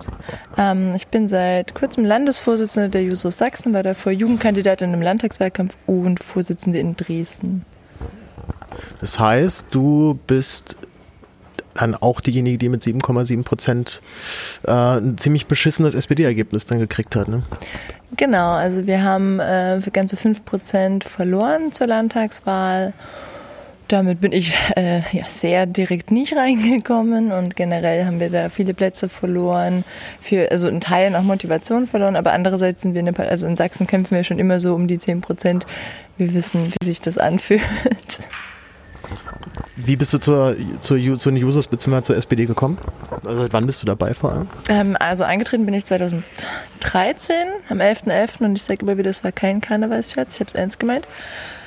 Und ähm, ja, ich habe mich so, ich habe mich ähm, in Bildungspolitik engagiert, war beim, beim Landesschülerrat aktiv und habe dann im Praktikum im Landtag gemacht und mich fiest über so einen CDUler aufgeregt, der irgendwie das FSJ Politik diskreditiert hat und habe halt gemeckert wie so ein Rohrspatz und dann meinte mein, sagst mal Chef halt so, ne, du kannst ja meckern, aber wenn du was ändern willst, musst du halt eintreten und das war der Punkt, wo ich dachte, okay, der Kerl hat recht. Warum SPD? Ich meine, das war 2013, da war, war das Ergebnis schon noch also stabil zweistellig, das wird ja gerade eng und zwar bei euch im Landesverband ist es schon einstellig geworden. Ähm, warum nicht eine andere Partei, warum die SPD?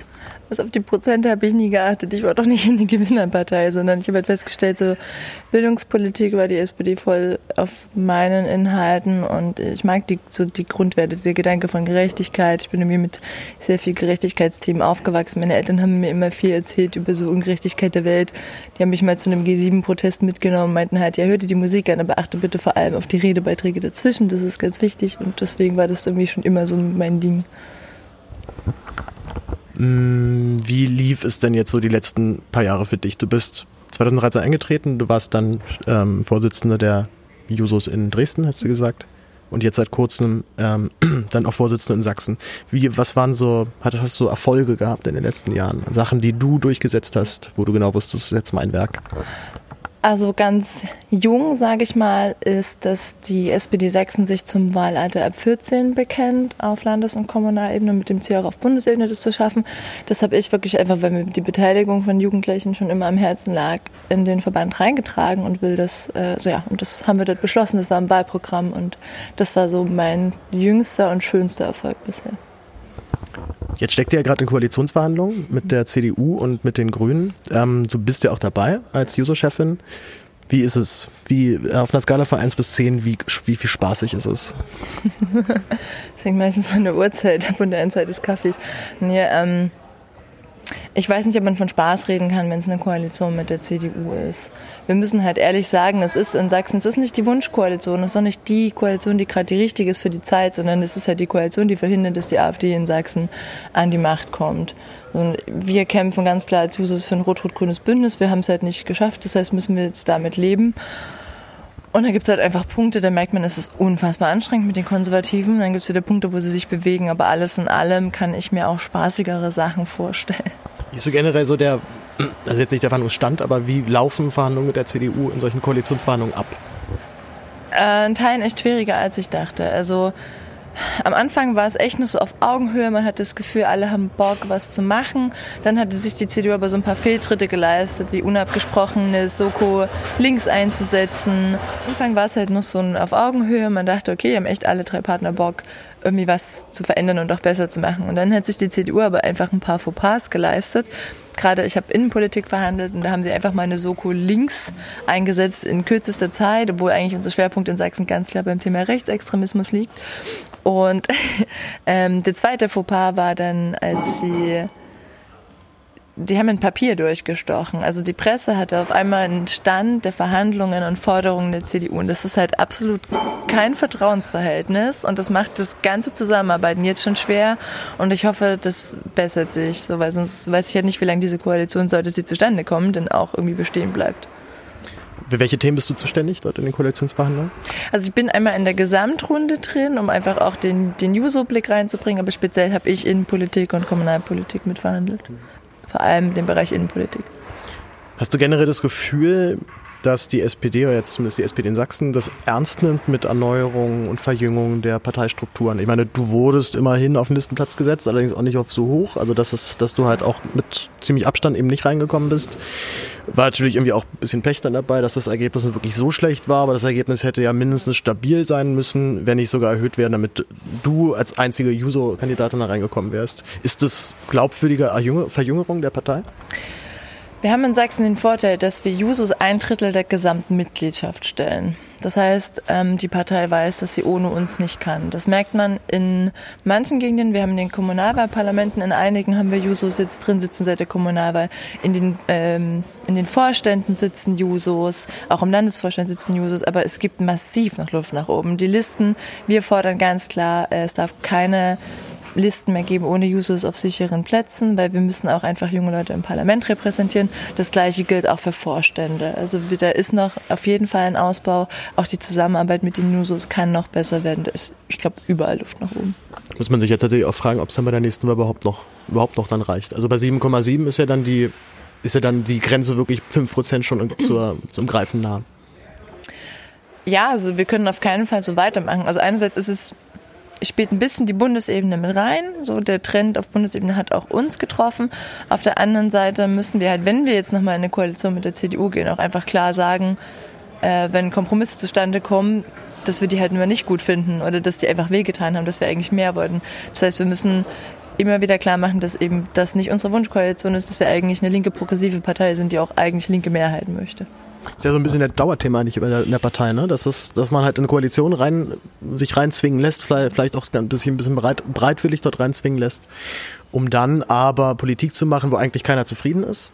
Überraschend finde ich vor allem, dass es bei der CDU jetzt ja auch schon diese Tendenz gibt, dass die Leute da unzufrieden werden, weil das ist ja nicht mehr wirklich unsere Politik und wir müssen ja immer, immer mit den blöden Sozen auf einen Kompromiss einigen. Ist das vielleicht eines der größten Probleme der Partei, dass sie dann diesen Konsens oder diesen Kompromiss zwischen linker Politik und konservativer Politik dann als links und total gut verkauft und damit eigentlich alle Linke sich nur von Kopf gestoßen fühlen?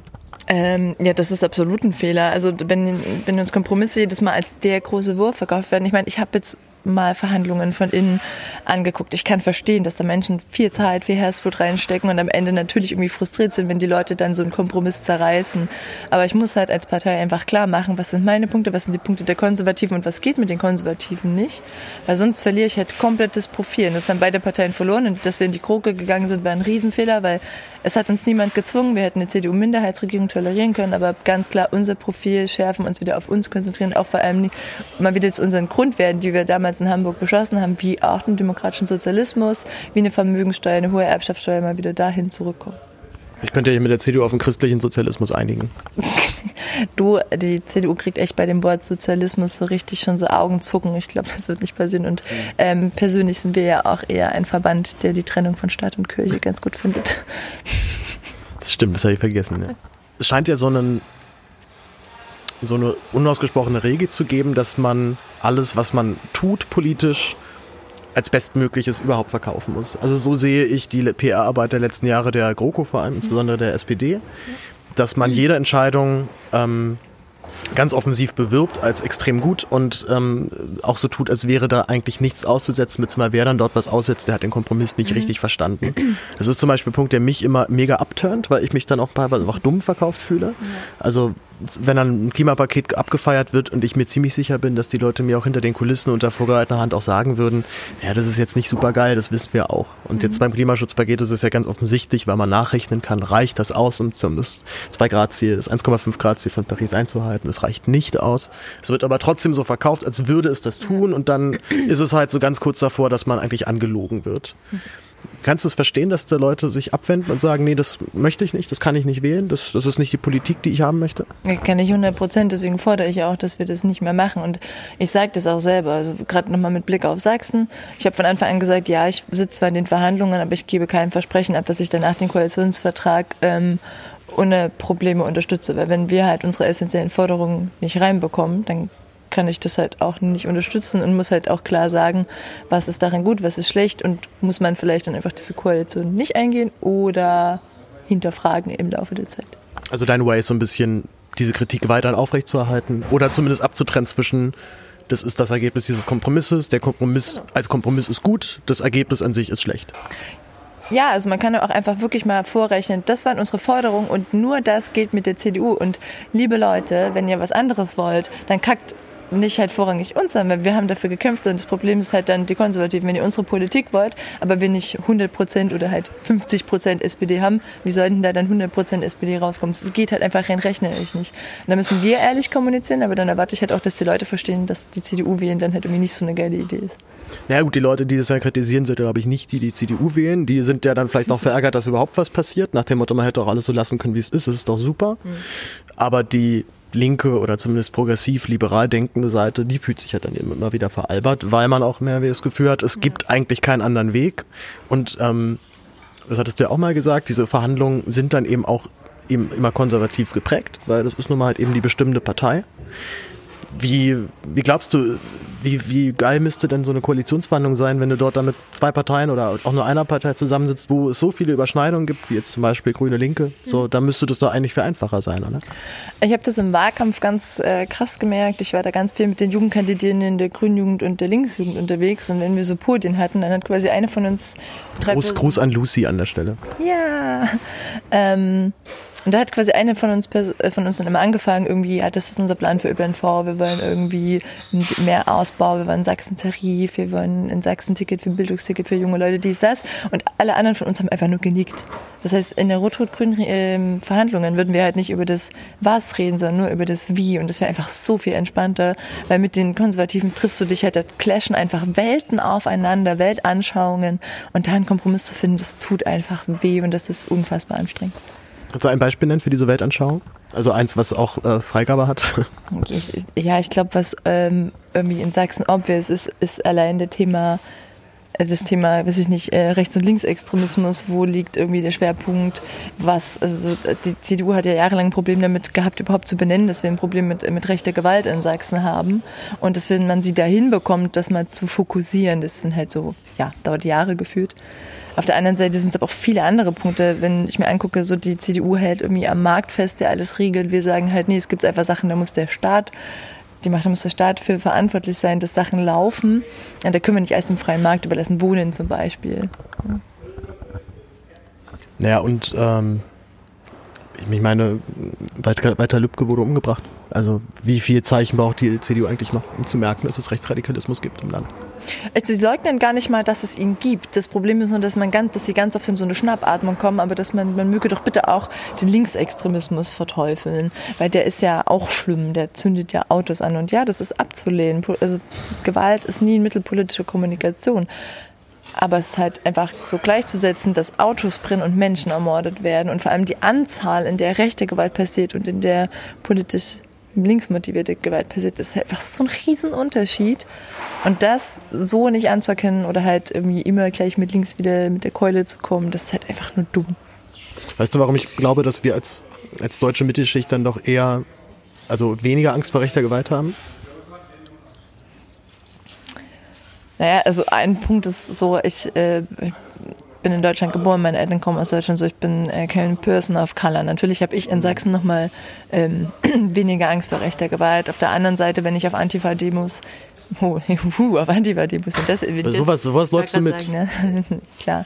Hey, der Kretschmer das, wenn der Kretschmer das erfährt, fliegst du da sofort raus aus den Verhandlungen. Antifaschismus ist eine fucking Pflicht. So. Insofern, ja, ich laufe auf antifaschistischen Demos mit und zwar sehr stolz und sehr gerne. Ähm, und wenn man halt aber sich in dem Bereich engagiert und die, also rechte Gewalt ist so enthemmt inzwischen auch verbal und Drohungen kommen inzwischen, selbst wenn man sich ähm, keine Ahnung, für, also zum Beispiel in Sachsen gab es den Fall, dass eine Bürgermeisterin Martina Angermann in Arnsdorf quasi von Rechten aus ihrem Amt gemobbt wurde. Die haben so Druck aufgebaut, dass sie selbst das Amt zurückgegeben hat. Und wir haben uns als Jusos solidarisiert und dann im Internet einfach auch schon wieder massiv Hetze reinbekommen. Und das war so krass. Also die stürzen sich wirklich auf alles Kleine, was sie haben können. Um, und insofern gibt es auch, da sind wir in der Stadt noch, äh, in den Städten noch gut dran. Im ländlichen Raum gibt es halt Leute, die müssen echt aufpassen, wenn sie sich alleine durch die Gegend bewegen, weil dann stehen halt auf einmal irgendwie drei Faschos hinter denen und jagen die durch die Gegend. Oder dann werden ähm, Adressen bekannt gegeben und die Leute haben halt echt Schiss um ihr Leben. Das ist übrigens auch ein Grund, warum ich es absolut abartig finde, dass Menschen, die so auf Todes- oder Feindeslisten stehen, nicht informiert und beraten werden. Das ist so eine Unsicherheit, die da herrscht. Das also ich habe jetzt, mache jetzt so seit einem halben Jahr im Print ja auch Journalismus und das hat genau zwei Artikel gedauert, bis ich auch ins Kreuzfeuer kam. Also das geht ganz schnell, dass du dich, dass man sich mit Rechten anlegt, äh, auch obwohl ich es auch ein bisschen darauf angelegt hatte, jetzt mit zumindest mit der mit der Thematik, wo zumindest klar war, dass es dann auch einen Widerspruch geben wird von der Seite. Aber das fand ich doch schon auch rein persönlich beunruhigend, dass das so schnell normal ist, dass du irgendwelchen rechten Scheiß in deinem E-Mail-Postfach hast. Und dann sogar noch in der privaten E-Mail-Adresse. Also jetzt nicht irgendwie die, ähm, die Büro-E-Mail oder sowas. Ich habe meine E-Mail-Adresse einmal aus dem Netz nehmen müssen. Das ist sogar inzwischen schon vier Jahre her. Ähm, das war mein erster Juso-Bundeskongress. Und ich habe einen Antrag eingebracht, der hieß halt Deutschland, du mieses Stück Scheiße. Gut, war vielleicht ein bisschen polemisch. Ähm, wollte aber im Endeffekt Wo? nicht. Wo war der jetzt polemisch? Ja, der Titel In Deutschland? Hat, oder? der Titel hat, genau, oh Gott, sie haben Deutschland gesagt. Ähm, ja, aber das, im Endeffekt ging es uns einfach nur darum, dass genau dieser Satz eben ähm, nicht mehr strafbar ist, sondern dass er unter Meinungsfreiheit fällt. Und da wollten wir einen Paragraphen abschaffen. Ähm, und im Endeffekt war es aber was hängen geblieben ist, ist, dass wir halt als Jusos Deutschland beleidigen wollen. Und das ging dann auch so durch die Presse und ich, wir mussten später noch ein Statement rausgeben, so was wir eigentlich wollten. Im Endeffekt hat das aber dazu geführt, ich bin, zwei Jahre, ich bin von Bremen zurückgefahren nach Sachsen und da ging es eigentlich irgendwie gefühlt schon los mit den ersten Facebook-Kommentaren unter Artikeln. Ähm, mit E-Mails, die ich bekommen habe. Irgendwann dummerweise äh, hat das jemand Lutz Bachmann gespielt, so von der Pegida-Mitbegründer. Dann hatte ich irgendwie noch so halb Pegida auf meinen. Also ich hatte zum Glück in einem privates Profil, das konnte ich auch. Ich habe dann irgendwie meinen Messenger irgendwann nicht mehr gelesen. Ich habe E-Mails wurden mir nicht mehr weitergeleitet. Das war echt halt, wenn man das nicht kennt, wenn man noch nicht so in der Öffentlichkeit steht und einfach nur irgendwie so ein junges Jusolein ist, was sich ein bisschen engagieren möchte, dann kriegt man so ein Hate. Aber ich hatte super viel Unterstützung zum Glück, aber das war für mich direkt ins kalte Wasser schmeißen. Es war aber auch Abhärtung. Also seitdem kann ich halt mit sowas, ich kann es trennen einfach. Klar denke ich mir oft, Alter, ihr wünscht hier gerade irgendwie eine Menschengewalt oder Schlimmeres. Aber ich, ja, mein Stumpf, glaube ich, fällt auch ein bisschen ab. Ich weiß es nicht. Ist es Abstumpfen oder ist es Abkapseln? Das ist ja noch was anderes. Also man kann sich ja von der Umwelt absondern, rein räumlich, oder kann sich halt emotional davon distanzieren. Also was, was ist da so dein Weg? Im Wahlkampf hatte ich irgendwann Kommentarleseverbot weil da teilweise, also immer wenn ich mich gegen die AfD geäußert habe oder gegen Nazis, also gut, das ist ja im Endeffekt das Gleiche, aber ja, ähm, dann ja, wurde mir einfach von meinem Team und den Users gesagt, du liest das jetzt nicht mehr, hör auf. Die haben das dann von sich aus einfach im Zweifel gelöscht, wenn es zu krass war oder halt angezeigt.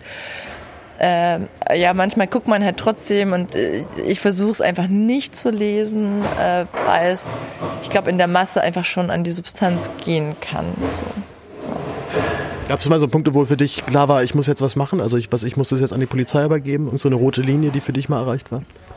Ja, das war, glaube ich, als wirklich jemand gewünscht hat, dass ich sterben soll. Das war dann der Punkt, wo ich halt uns, ja, einfach Verantwortliche bei uns gebeten habe, das anzuzeigen. Beziehungsweise ich habe auch schon mal eine Online-Anzeige gemacht, halt immer, wenn jemand irgendwie, also da war irgendwie auch eine Gewaltandrohung. Genau. Aber was ist was daraus geworden? Ich habe das ja nicht selber gemacht, ich habe es jemand anderem machen, das weiß ich nicht. Ich habe dann gesagt, ich will es auch eigentlich gar nicht mehr wissen. Aber wahrscheinlich wurde es wegen Geringfügigkeit eingestellt. Ja, das, das, das ist eigentlich die Scheiße, ne? Also ich meine, wenn du, wenn du E-Mails bekommst und sofort weißt, ich drücke jetzt hier zwei, zwei Button und weiß, das wird dann geprüft und da wird auf jeden Fall dann ermittelt und die kriegen den raus. Und das ist ja technisch möglich. Das ist ja nicht ja, so, dass das jetzt unmöglich wäre. Das ist halt ein bisschen aufwendiger. Man bräuchte halt dann einen Informatiker da am Polizei, im Polizeiamt sitzen und wenn es den nicht gibt, dann ist das halt Ding, blöd. Das Ding ist, wir haben, ähm, wir haben die Möglichkeit von Online-Anzeigen und eigentlich ist Sachsen, also man dass die Möglichkeit, Sachen anzuzeigen, ist in Sachsen an sich gar nicht mal das Problem. Das Problem sind die Entscheidungen. Also wirklich, wir haben auch viele KommunalpolitikerInnen bei uns, selbst äh, Petra Köpping und zumindest unsere OberbürgermeisterInnen, die wurden bedroht, wirklich richtig ekelhaft bedroht. Die haben es zur Anzeige gebracht und es wurde einfach eingestellt. Und wenn das selbst bei OberbürgermeisterInnen oder MinisterInnen keine, in Anführungszeichen, Relevanz hat, wie sollten sich dann irgendwie normale Bürgerinnen, die sich halt antifaschistisch engagiert zur Wehr setzen. Das ist halt richtig ekelhaft, so wie da Sachen einfach ähm, eingestellt werden, als zu gering wahrgenommen werden und dabei setzt es halt echt einfach zu auf Dauer. Ja. Ich meine, ich, ich sehe das ja auch schon so ein zumindest so ein bisschen bei mir, also jetzt halt so bei diesem einen Artikel über Klimawandelleugnung, wo halt eben dann schon das erste Zeugs halt kam, habe ich tatsächlich auf so, auf so erst zwei E-Mails, die sogar noch einigermaßen freundlich geschrieben waren, auch noch nett geantwortet. Da kam natürlich auf, darauf wiederum nie eine Antwort. Das finde ich auch ganz spannend. Sobald du halt dann in die Gegenoffensive gehst, so ziehen die meisten Leute sofort auf den Schwanz ein. Äh, aber dann halt immer noch nicht mehr, weil ich, weil es erstens dann auch zu viel wurde, plus aber auch die Beiträge irgendwann auch so, mir so stumpf und so und so wieder sich selbst wiederholend waren, dass du denkst, warum soll ich, also soll ich jetzt echt in eine Debatte mit so einem äh, Typen treten, der mir irgendwie glaub, der mir irgendwie erklären möchte, dass CO2 eigentlich total gut für uns alle ist, weil die Pflanzen werden dann äh, stärker, größer, grüner, also das, das bringt es ja auch dann nicht mehr. Also, das bringt dir eine, eine, digitale Debatte mit jemandem, wo die Standpunkte ganz klar ja, nee, verteilt sind. Also äh, bringt nichts, mache ich auch nicht. Also ich also um nochmal das Beispiel von 2015 anzubringen, wir haben, wie gesagt, damals eine Richtigstellung beziehungsweise einfach nochmal eine Erklärung zur Intention des Antrages gebracht. So nach dem Motto, hier sind einmal alle unsere Argumente und das war's. Ich bin da nicht in Kommentare reingegangen und ich mache das auch jetzt nicht, weil die meisten also ich weiß auch gar nicht, ich verschwende doch meine Zeit, wenn ich da mit irgendwie so einem rechten Troll diskutiere, der seine Meinung eh verfahren hat und nicht mit mir reden lässt. Da rede ich lieber mit Leuten, wo ich weiß, ich erreiche noch irgendwie, die mich nicht sofort äh, ja, einfach beleidigen oder mir sonst was an Hals wünschen. Drehen wir mal kurz die, richten wir mal kurz den Blick in die Zukunft. Nächste Woche am Samstag wird gewählt. Die Urwahl steht an, beziehungsweise das Ergebnis wird bekannt gegeben. Zur Wahl stehen Norbert Walter-Borjans und Saskia Esken. Auf der anderen Seite Olaf Scholz und Clara Geiwitz. Du bist wie als User natürlich ganz klar auf der Scholz-Seite. Ähm, wie groß ist schon die Vorfreude, dass er es wird? Und, ja. und Geibitz auch. Scholz Ultras.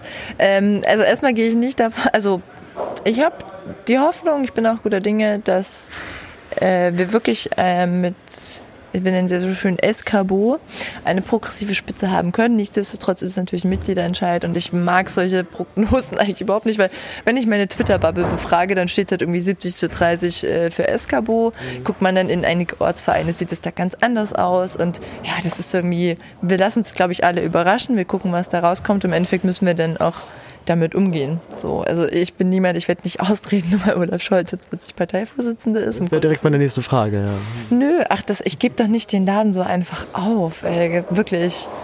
Nee, kannst, das du, kannst, du, kannst du es verstehen, wenn Leute dann sagen, so jetzt ist für mich der Punkt erreicht, dass, es, dass ich keine Hoffnung mehr habe, dass hier sich noch was verändert? Ähm, ja, da hatte ich schon einige Punkte. Ich habe äh, sehr coole Users verloren, als wir das sächsische Polizeigesetz ähm, beschlossen haben. Und ich habe es verstanden.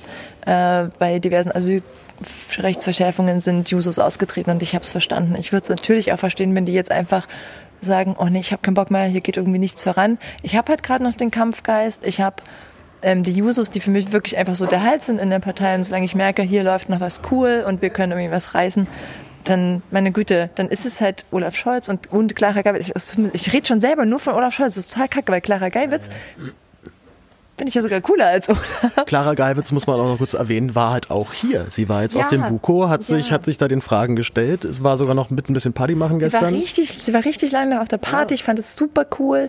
Und ähm, ich finde es auch, ich auch cool, dass sie kandidiert. Es ist halt, ich hatte das Gefühl generell so die ähm, Ostfrauen, ich ähm, fand die beide sympathisch die haben sich halt in meinen Augen die falschen Männer dazu gesucht. So Petra Köpping mit Boris Pistorius war halt jetzt auch nicht gerade das, wo die Jusos alle Juhu schreien. Insofern, ja, also dann, dann wird's halt, dann ist halt Clara Geil ist meine Parteivorsitzende, die da so einen Mann an ihrer Seite hat. Das wäre schön. Und dann, dann leben wir halt damit. Das kriegen wir auch hin. So im Endeffekt eint uns trotzdem ein gemeinsames Ziel, so als äh, SPD-Mitglieder. Ja. Aber also auch Hand aufs Herz, das wäre schon ein herber Rückschlag für euch, wenn es jetzt wirklich Scholz wird. Denn das meine ich, glaube keiner steht so deutlich für diese alte SPD, ja, ja. die halt immer noch knallhart neoliberal Politik macht, die im Zweifelsfall immer danach geht, was jetzt gerade gesellschaftlich mhm. oder angeblich äh, staatspolitisch gerade wichtig wäre. Und das, das ist ja auch so ein Punkt, den, glaube ich, viele Normalbürger gar nicht mehr so nachvollziehen können. Also zum Beispiel, wo kamen denn diese ganzen Polizeiaufgabengesetze über auf einmal her? So, es gab irgendwie vor zwei Jahren so einen ersten Move. Von der CDU. ja, genau. Aber das es muss ja irgendwo mal ja. jemand ein eingebracht haben. Also ich weiß jetzt. Oh ja. Ähm, sei es jetzt irgendein Think Tank oder irgendein Politikberater, äh, der dann halt der Meinung war, wir müssen jetzt Polizeigesetz versehen. Ich glaube, wir müssen umziehen, oder? Weil hier wird abgebaut und äh, Stahl auf Stahl. Ja, das schauen wir aber gleich mal. Wir machen, wir machen direkt weiter. So, so okay. wir sind, wir sind, um, wir sind doch nicht umgezogen. Wir hoffen einfach, dass es, dass es jetzt nicht zu laut wird. Äh, wir waren bei Olaf Scholz und weiter so. Genau, also ähm, das Ding ist, Olaf Scholz steht halt natürlich für so ein weiter so. Das, ich mache das immer ganz gerne fest in einem Tweet, den äh, Lilly aus Mecklenburg-Vorpommern äh, rausgehauen hat. Die meinte nämlich so, die ist 18 und meinte, ja, Olaf Scholz ist übrigens so lange im Parteivorstand, wie ich auf der Welt bin. Und ich so, okay, er ist 18 Jahre im Parteivorstand und soll jetzt die Erneuerung und den Kurswechsel verkörpern, das haut halt irgendwie nicht hin. Insofern, ja, natürlich ist es erstmal irgendwie schon so ein, ein Schlag, aber entweder man kann halt irgendwie dann bockig sein und gegen alles, äh, auf alles scheißen und irgendwie rummeckern. Du, das werden wir auch an Teilen machen. Na klar, also bei aller Einigkeit. Äh, wir fangen ja dann nicht auf einmal an, die zahme ähm, Jugendpartei, Jugendorganisation zu sein aller JU, sondern wir sind immer noch die Jusos als eigenständige Verband, die irgendwie dann ihre Partei trotzdem in den Arsch treten. Aber es ist schon ein, also ich sag mal, ein sehr offensichtlicher Hinweis, dass die, der Großteil der SPD-Mitglieder eben nicht für diesen Juso-Entwurf steht, sondern halt für so einen Scholz-Entwurf und ich sie dann auch tendenziell eher, sag mal, so einem konservativen CDU-Lager zuordnen würde oder sagen wir mal in so eine Richtung äh, konservative Sozialdemokraten aller Seeheimer. Also ich, ich sehe da mal das Hauptproblem auch bei der SPD, dass es, dass so der Seeheimer-Kreis eigentlich Richtung CDU gerade drängt und die Link Partei Linke eigentlich eher so Richtung Linkspartei drängt. Und das funktioniert halt einfach nicht. Du kannst ja diese, kannst zwischen diesen beiden Polen nicht mehr wirklich viel vermitteln.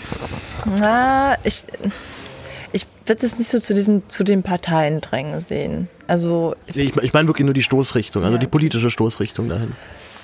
Jetzt nicht, jetzt nicht, dass die Seehammer sich in CDU ja, umbenennen lassen nee, wollen. Ich, ich würde auch nicht allen vorwerfen, die Scholz wählen oder in dem Fall, ach, ich will aufhören von Scholz zu reden, ey, die Clara und Olaf wählen. Ich will den SPD, SPDler duzen sich, muss man wissen. ich will denen gar nicht vorwerfen, ähm, dass die alle irgendwie arschkonservativ sind. Es kann auch einfach sein, dass die wirklich von den Kompromissen überzeugt sind oder vielleicht auch ein bisschen boah, keine Ahnung, Angst davor. Und klar, manche sind auch irgendwie einfach so ein bisschen parteihörig und denken sich, na, der Olaf, der macht das schon so lange. Und die Clara kommt aus dem Osten und wir müssen Ost und West ja verbinden. Und das ist ein wichtiges Thema. Aber das kriegen wir auch anders hin. Und dafür können wir auch einfach mehr Leute aus dem Osten in den Bundesvorstand rein wählen. So, dann haben wir das auch dort vertreten. Ähm, ja, das deswegen. auch. Ja, also ich, Du gehörst, du gehörst jetzt zu den 100 wichtigsten Ostdeutschen, ne? ich, rede, ich rede mit zum ersten Mal mit einer der 100 wichtigsten Ostdeutschen. Ich habe immer nur mit Unwichtigen bis jetzt geredet. Ja, du hast so mit Thilo geredet. Ja, der ist ja. Ja, gut, stimmt. Also bitte. Ähm, er ist nicht weiblich immer. ja, das sagt die Zeit. Ob das, das, ob das stimmt, sollen andere noch mitbewerten. Ob Thilo weiblich ist? Nein, ob ich mit zu den. ob ich mit zu den 100 wichtigsten jungen Ostdeutschen zähle. Ich fand's cool. Also es war irgendwie schon. Ich finde es auch cool generell, dass die Zeit sich mit dem Osten und vor allen Dingen mit jungen Ostdeutschen beschäftigt hat. Ähm, oft kommt da dann wieder auf der einen Seite der Vorwurf, äh, ja wie, was, Ost-West gibt es doch gar nicht mehr. Es gibt immer noch Unterschiede. Auf der anderen Seite kommt der Vorwurf, ah, ja, jetzt zeigt ihr hier alle die Guten und niemand redet über das rechte Problem, wo ich mir denke, also... Die 100, die 100 beschissensten Ostdeutschen. ja, das Ding ist halt viele, wirklich viele der 100, die dort genannt waren, engagieren sich einfach gegen rechts in ihrer Arbeit. So. Und das wurde halt gezeigt, so einfach mal die Leute zu würdigen, die sich dort irgendwie den, den Arsch aufreißen. Und oh Gott, das wäre diese Liste könnte noch so oft weitergeführt werden. Also kannst du noch die 200, 300, 400, da gibt es echt genug junge Leute, die man da nennen kann. Und ich bin da, ja, also ich fand es sehr cool und ähm, bin gespannt, wie die Zeit mit dem Thema noch umgeht weiterhin. Weißt du, woran ich ähm, gemerkt habe, dass es immer noch eine Teilung gibt? Äh, tatsächlich durch, durch diesen Zeitartikel? Dass der, ähm, der ähm, dieser Be diese Beilage mit den 100 wichtigsten Ostdeutschen, die ja, war nur in der Ostausgabe ja. der Zeit zu ja. finden. In der Westausgabe ja. gab es die nicht.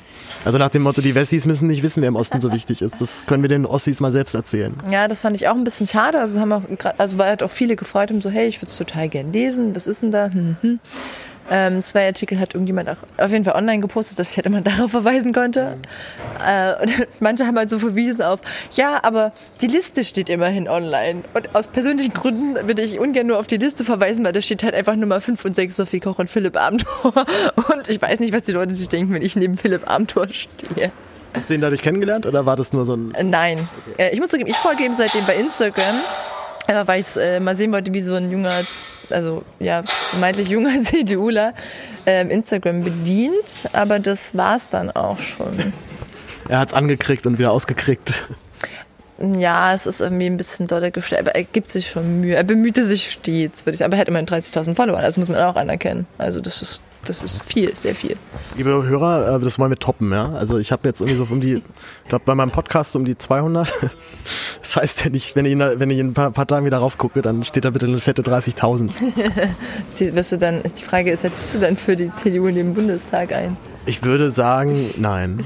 Es sei denn halt, äh, obwohl die Diäten sind schon echt hoch, ne? Also ich glaube, dafür würde ich es machen, um dann so nach, nach so drei Monaten zurücktreten und das, das, das Übergangsgeld noch weiter kassieren, so ja, Parteimove.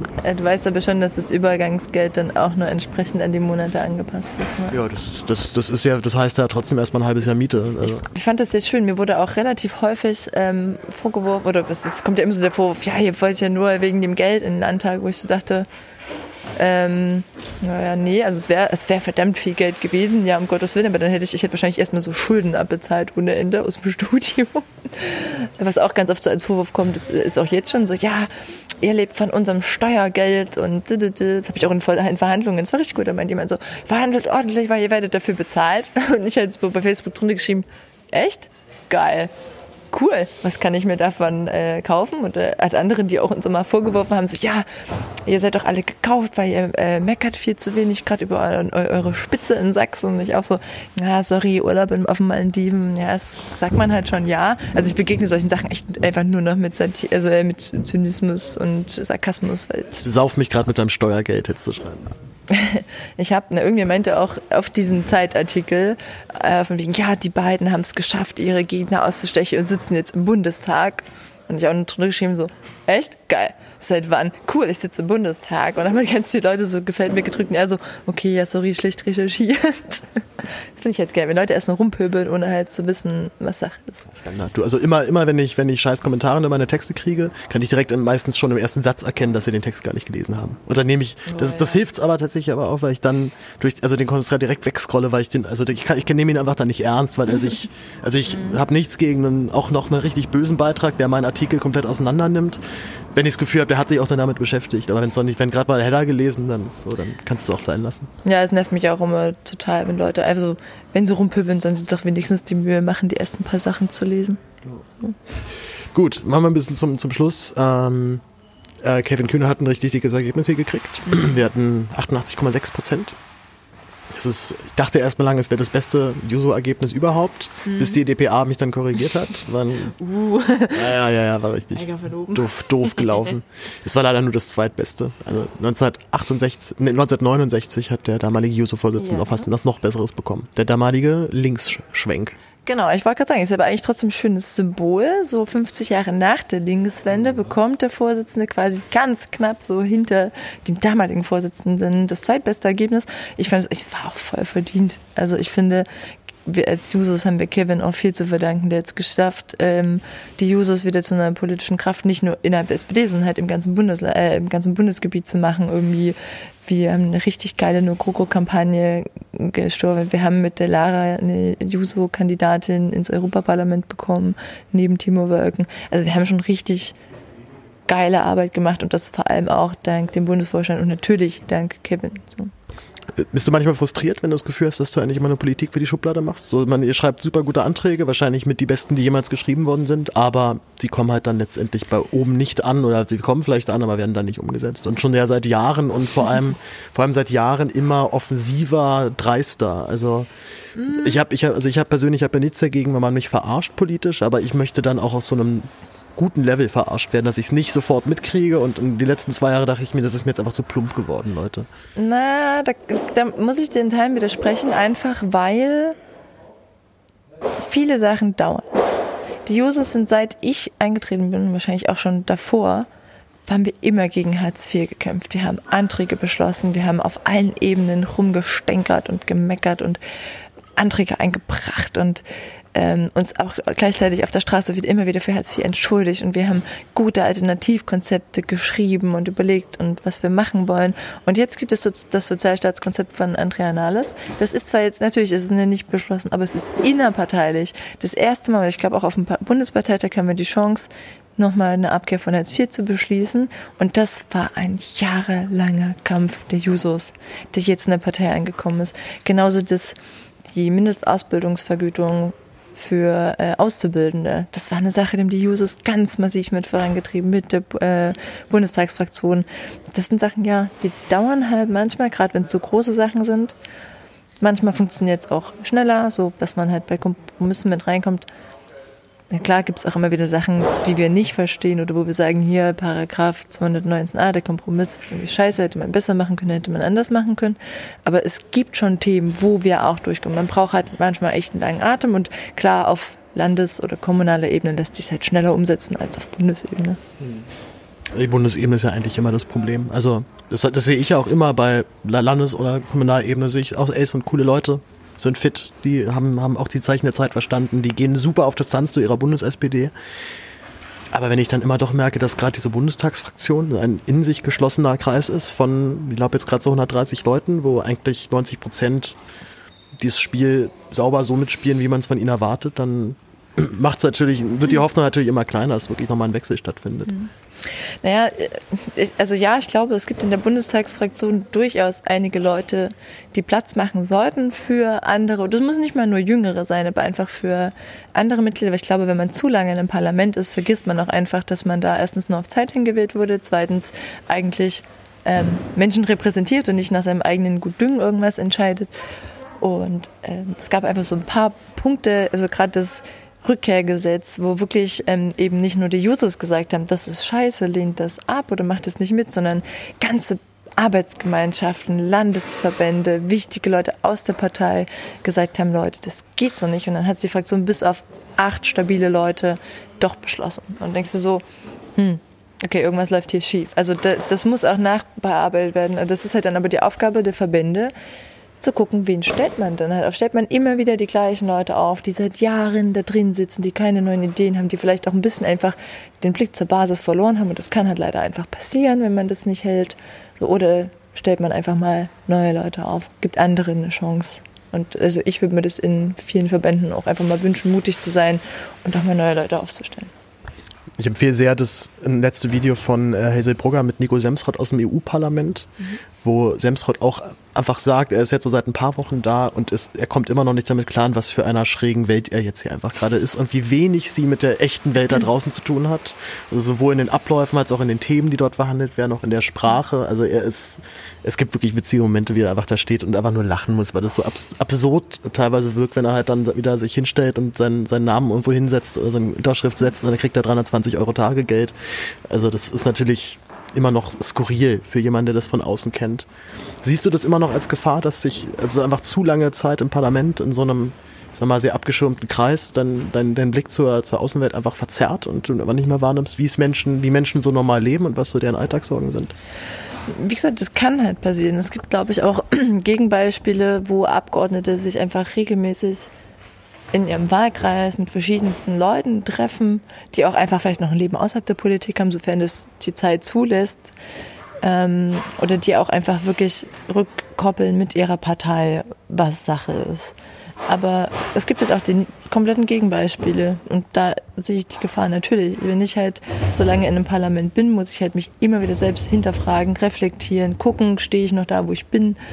Ähm, das habe ich zum Beispiel auch ganz klar den Users gesagt, sollte ich in den Landtag kommen und ihr merkt irgendwie, ich werde komisch, ich fange an, seltsame Sachen zu beschließen oder Dinge von mir zu geben, dann sagt mir das bitte sofort und scheuert mir verbal oder gegen mir auch gerne so eine, sagt mir einfach, wenn ich Scheiße baue, weil das ist halt super wichtig. So, und dann brauchst du auf der anderen Seite natürlich auch Leute, die sich das trauen, ne? Wenn halt alle immer nur abnicken, weil, oh mein Gott, ist der Abgeordnete oder Abgeordnete und sich nicht trauen, ist halt, also, ne? ist immer so ein hin und her und wer traut sich auch mal auf den Tisch zu hauen und wer hört dann auch auf die Leute, die auf den Tisch hauen. Bist du, bist du so, eine, so eine dogmatische Führungsperson, so die jetzt so ihren Laden da knallt im Griff hat oder bist du so die lockere, coole? Boah, wenn ich, wenn ich einen Laden im Griff haben wollen würde, ja, wäre ich. Siehst du jetzt so autokratisch da deinen Stil durch? Oder nein, um Gottes Willen. Da wäre ich auch wieder in einer anderen Jugendorganisation gelandet. Ähm, nee, ich bin, ich möchte sehr gern ähm, eine breite Meinung der Users hören. Und zwar, also gerade in Sachsen dann wirklich von äh, dem einen Zipfel bis zum anderen Zipfel in den Städten wie auf dem Land und wir da versuchen, viele Perspektiven einzubeziehen. Und ähm, klar werde ich da Forderungen von mir auch stellen und versuchen durchzubringen, sonst wäre ich, glaube ich, eine beschissene Vorsitzende. Äh, aber ich, wenn ich einen Kampf mal, sage ich jetzt mal, verlieren sollte, dann ist das okay, wenn das die Mehrheit äh, des Verbandes anders sieht. Das ist, das ist Demokratie. Zum Abschluss noch, es gab einen Gänsehautmoment, wo du auch meintest, dass du hattest Tränen in den Augen, als ja. dein, dein, dein jüngster ja ich glaube wahrscheinlich auf jeden Fall mit auch einer der jüngsten wahrscheinlich beim ganzen Buko, eine richtig gute Rede auch gehalten hat. Ja. Äh, er ist selber 15, sagst du seinen Namen und generell was, äh, was, was ihn bewegt hat, was er da, was er da von sich ja. gegeben hat? Ähm, Omar ist ein genau 15-jähriger Juso bei uns, wohnt in Leipzig mit seiner Familie. Die sind vor zwei Jahren aus Syrien hergekommen und ich habe ihn, ähm, ich glaube, dieses Jahr das erste Mal kennengelernt und war so schockverliebt, weil er ist einfach der er ist gleichzeitig super fröhlich, offen, motiviert, engagiert und er ist einfach immer für so einen Knaller zu haben. Also der ist so, also der erzählt so frei weg von der Leber, was er will, was seine Vorstellungen sind und allein mit 15 da irgendwie schon ja, einfach so politisch zu sein, das ist krass. Das hätte ich, äh, war bei mir nicht Also so. in zwei Jahren Deutsch so zu lernen, ja. dass du dich traust ja. auf einem Bundeskongress, Richtig. wo alle älter sind als du, ja. wo Kameras auf dich gerichtet sind und immer, das war Akzent, also akzentfrei sowieso. Und das ist, finde ich, immer noch beeindruckend, wenn man diese Sprache so schnell lernen kann. Und der Moment war halt einfach, und da war ich echt, ah, er ist halt auf die Bühne gegangen, es ging um den Antrag halt auch unter anderem zu dem Rückkehrgesetz und ähm, ist auf die Bühne gegangen und der hat einfach frei von der Leber erzählt, wie es ihm so geht, dass er halt Angst hat vor dem Rechtsruck, dass er hier bleiben möchte mit seiner Familie, ähm, dass er deswegen auch, dass wir halt deswegen auch unsere Politik danach ausrichten müssen, dass er bleibt. Und es gab einfach, also mir sind wirklich, mir sind die Tränen geflossen. Ich habe auch das Präsidium hat geheult. Es gab zweimal Standing Ovations. Ich bin danach direkt hingerannt und musste ihn einfach nur in den Arm nehmen, weil ich bin so stolz auf ihn, so was er jetzt schon leistet. Und ich freue mich so, dass er Mitglied in unserem Verband ist und dass wir ihn so pushen und supporten können, damit er seinen Weg gehen kann. Und deswegen grüße er nochmal, falls du es hören solltest, du bist der Coolste. Ja, von mir auch nochmal Props. Und ich habe sogar, bei dir habe ich sogar geklatscht, obwohl eigentlich die Presse das ja immer nicht machen soll. Aber da habe ich, dann habe ich, kon, ich konnte mich nicht halten, weil das war einfach so gut und ehrlich. Starker Beitrag, Digga. Judy, ähm, am Samstag ist die äh, Entscheidung. Was machst du, wenn es Essen über Bus werden? Ähm, Sekt trinken, äh, fischste Party. Ich werde mir die, Achtung, jetzt äh, doch ganz kurze Werbung, ich werde mir die DJ SK Bobo Playlist auf Spotify anhören. Das ist die Playlist, die äh, Saskia Esken und Nova Bo gestern auf der Buko Party gespielt haben. Sehr zu empfehlen. Genau. Ja, und ansonsten wird einfach hart gefeiert, würde ich sagen. MC Nova Boom. Auch nicht schlecht, finde sogar besser. Gut. Äh, was machst du, wenn es Scholz und Geiwitz werden? Noch mehr Sekt trinken? ja, Frusthaufen ist leider nie die Lösung. Nee, keine Ahnung, da werde ich mal. Pff, entweder werde ich richtig zynisch und muss mich muss aufpassen, was ich auf Twitter raushau. oder ich. Der nächste Shitstorm. Oder ich gehe einfach eine Runde Fahrrad fahren und ignoriere kurz die politische Welt. Wir drücken mal die Daumen. dass, es, dass es so ausgeht, wie du es dir wünschst. Danke, liebe, danke, liebe Sophie. Ja, danke dir. Tschüss, liebe Hörer. Ciao.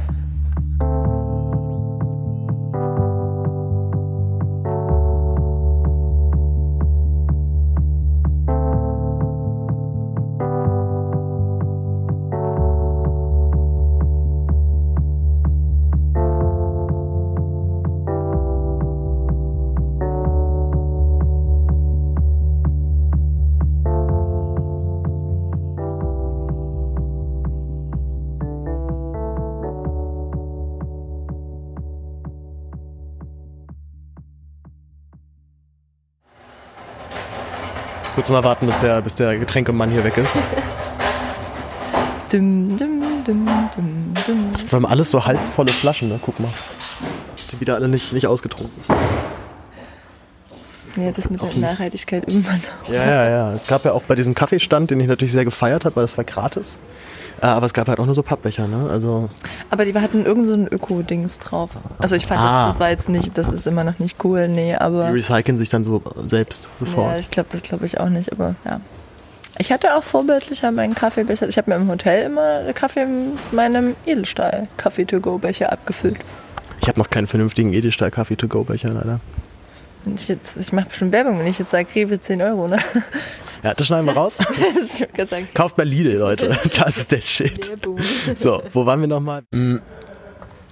Jetzt habe ich den Faden verloren. Schnittmarke. Äh, oh, Alter, vier Stunden schlafen man nicht doch. Ich bemerkbar langsam. Ne? Mart ist vielleicht eine ganz gute Idee.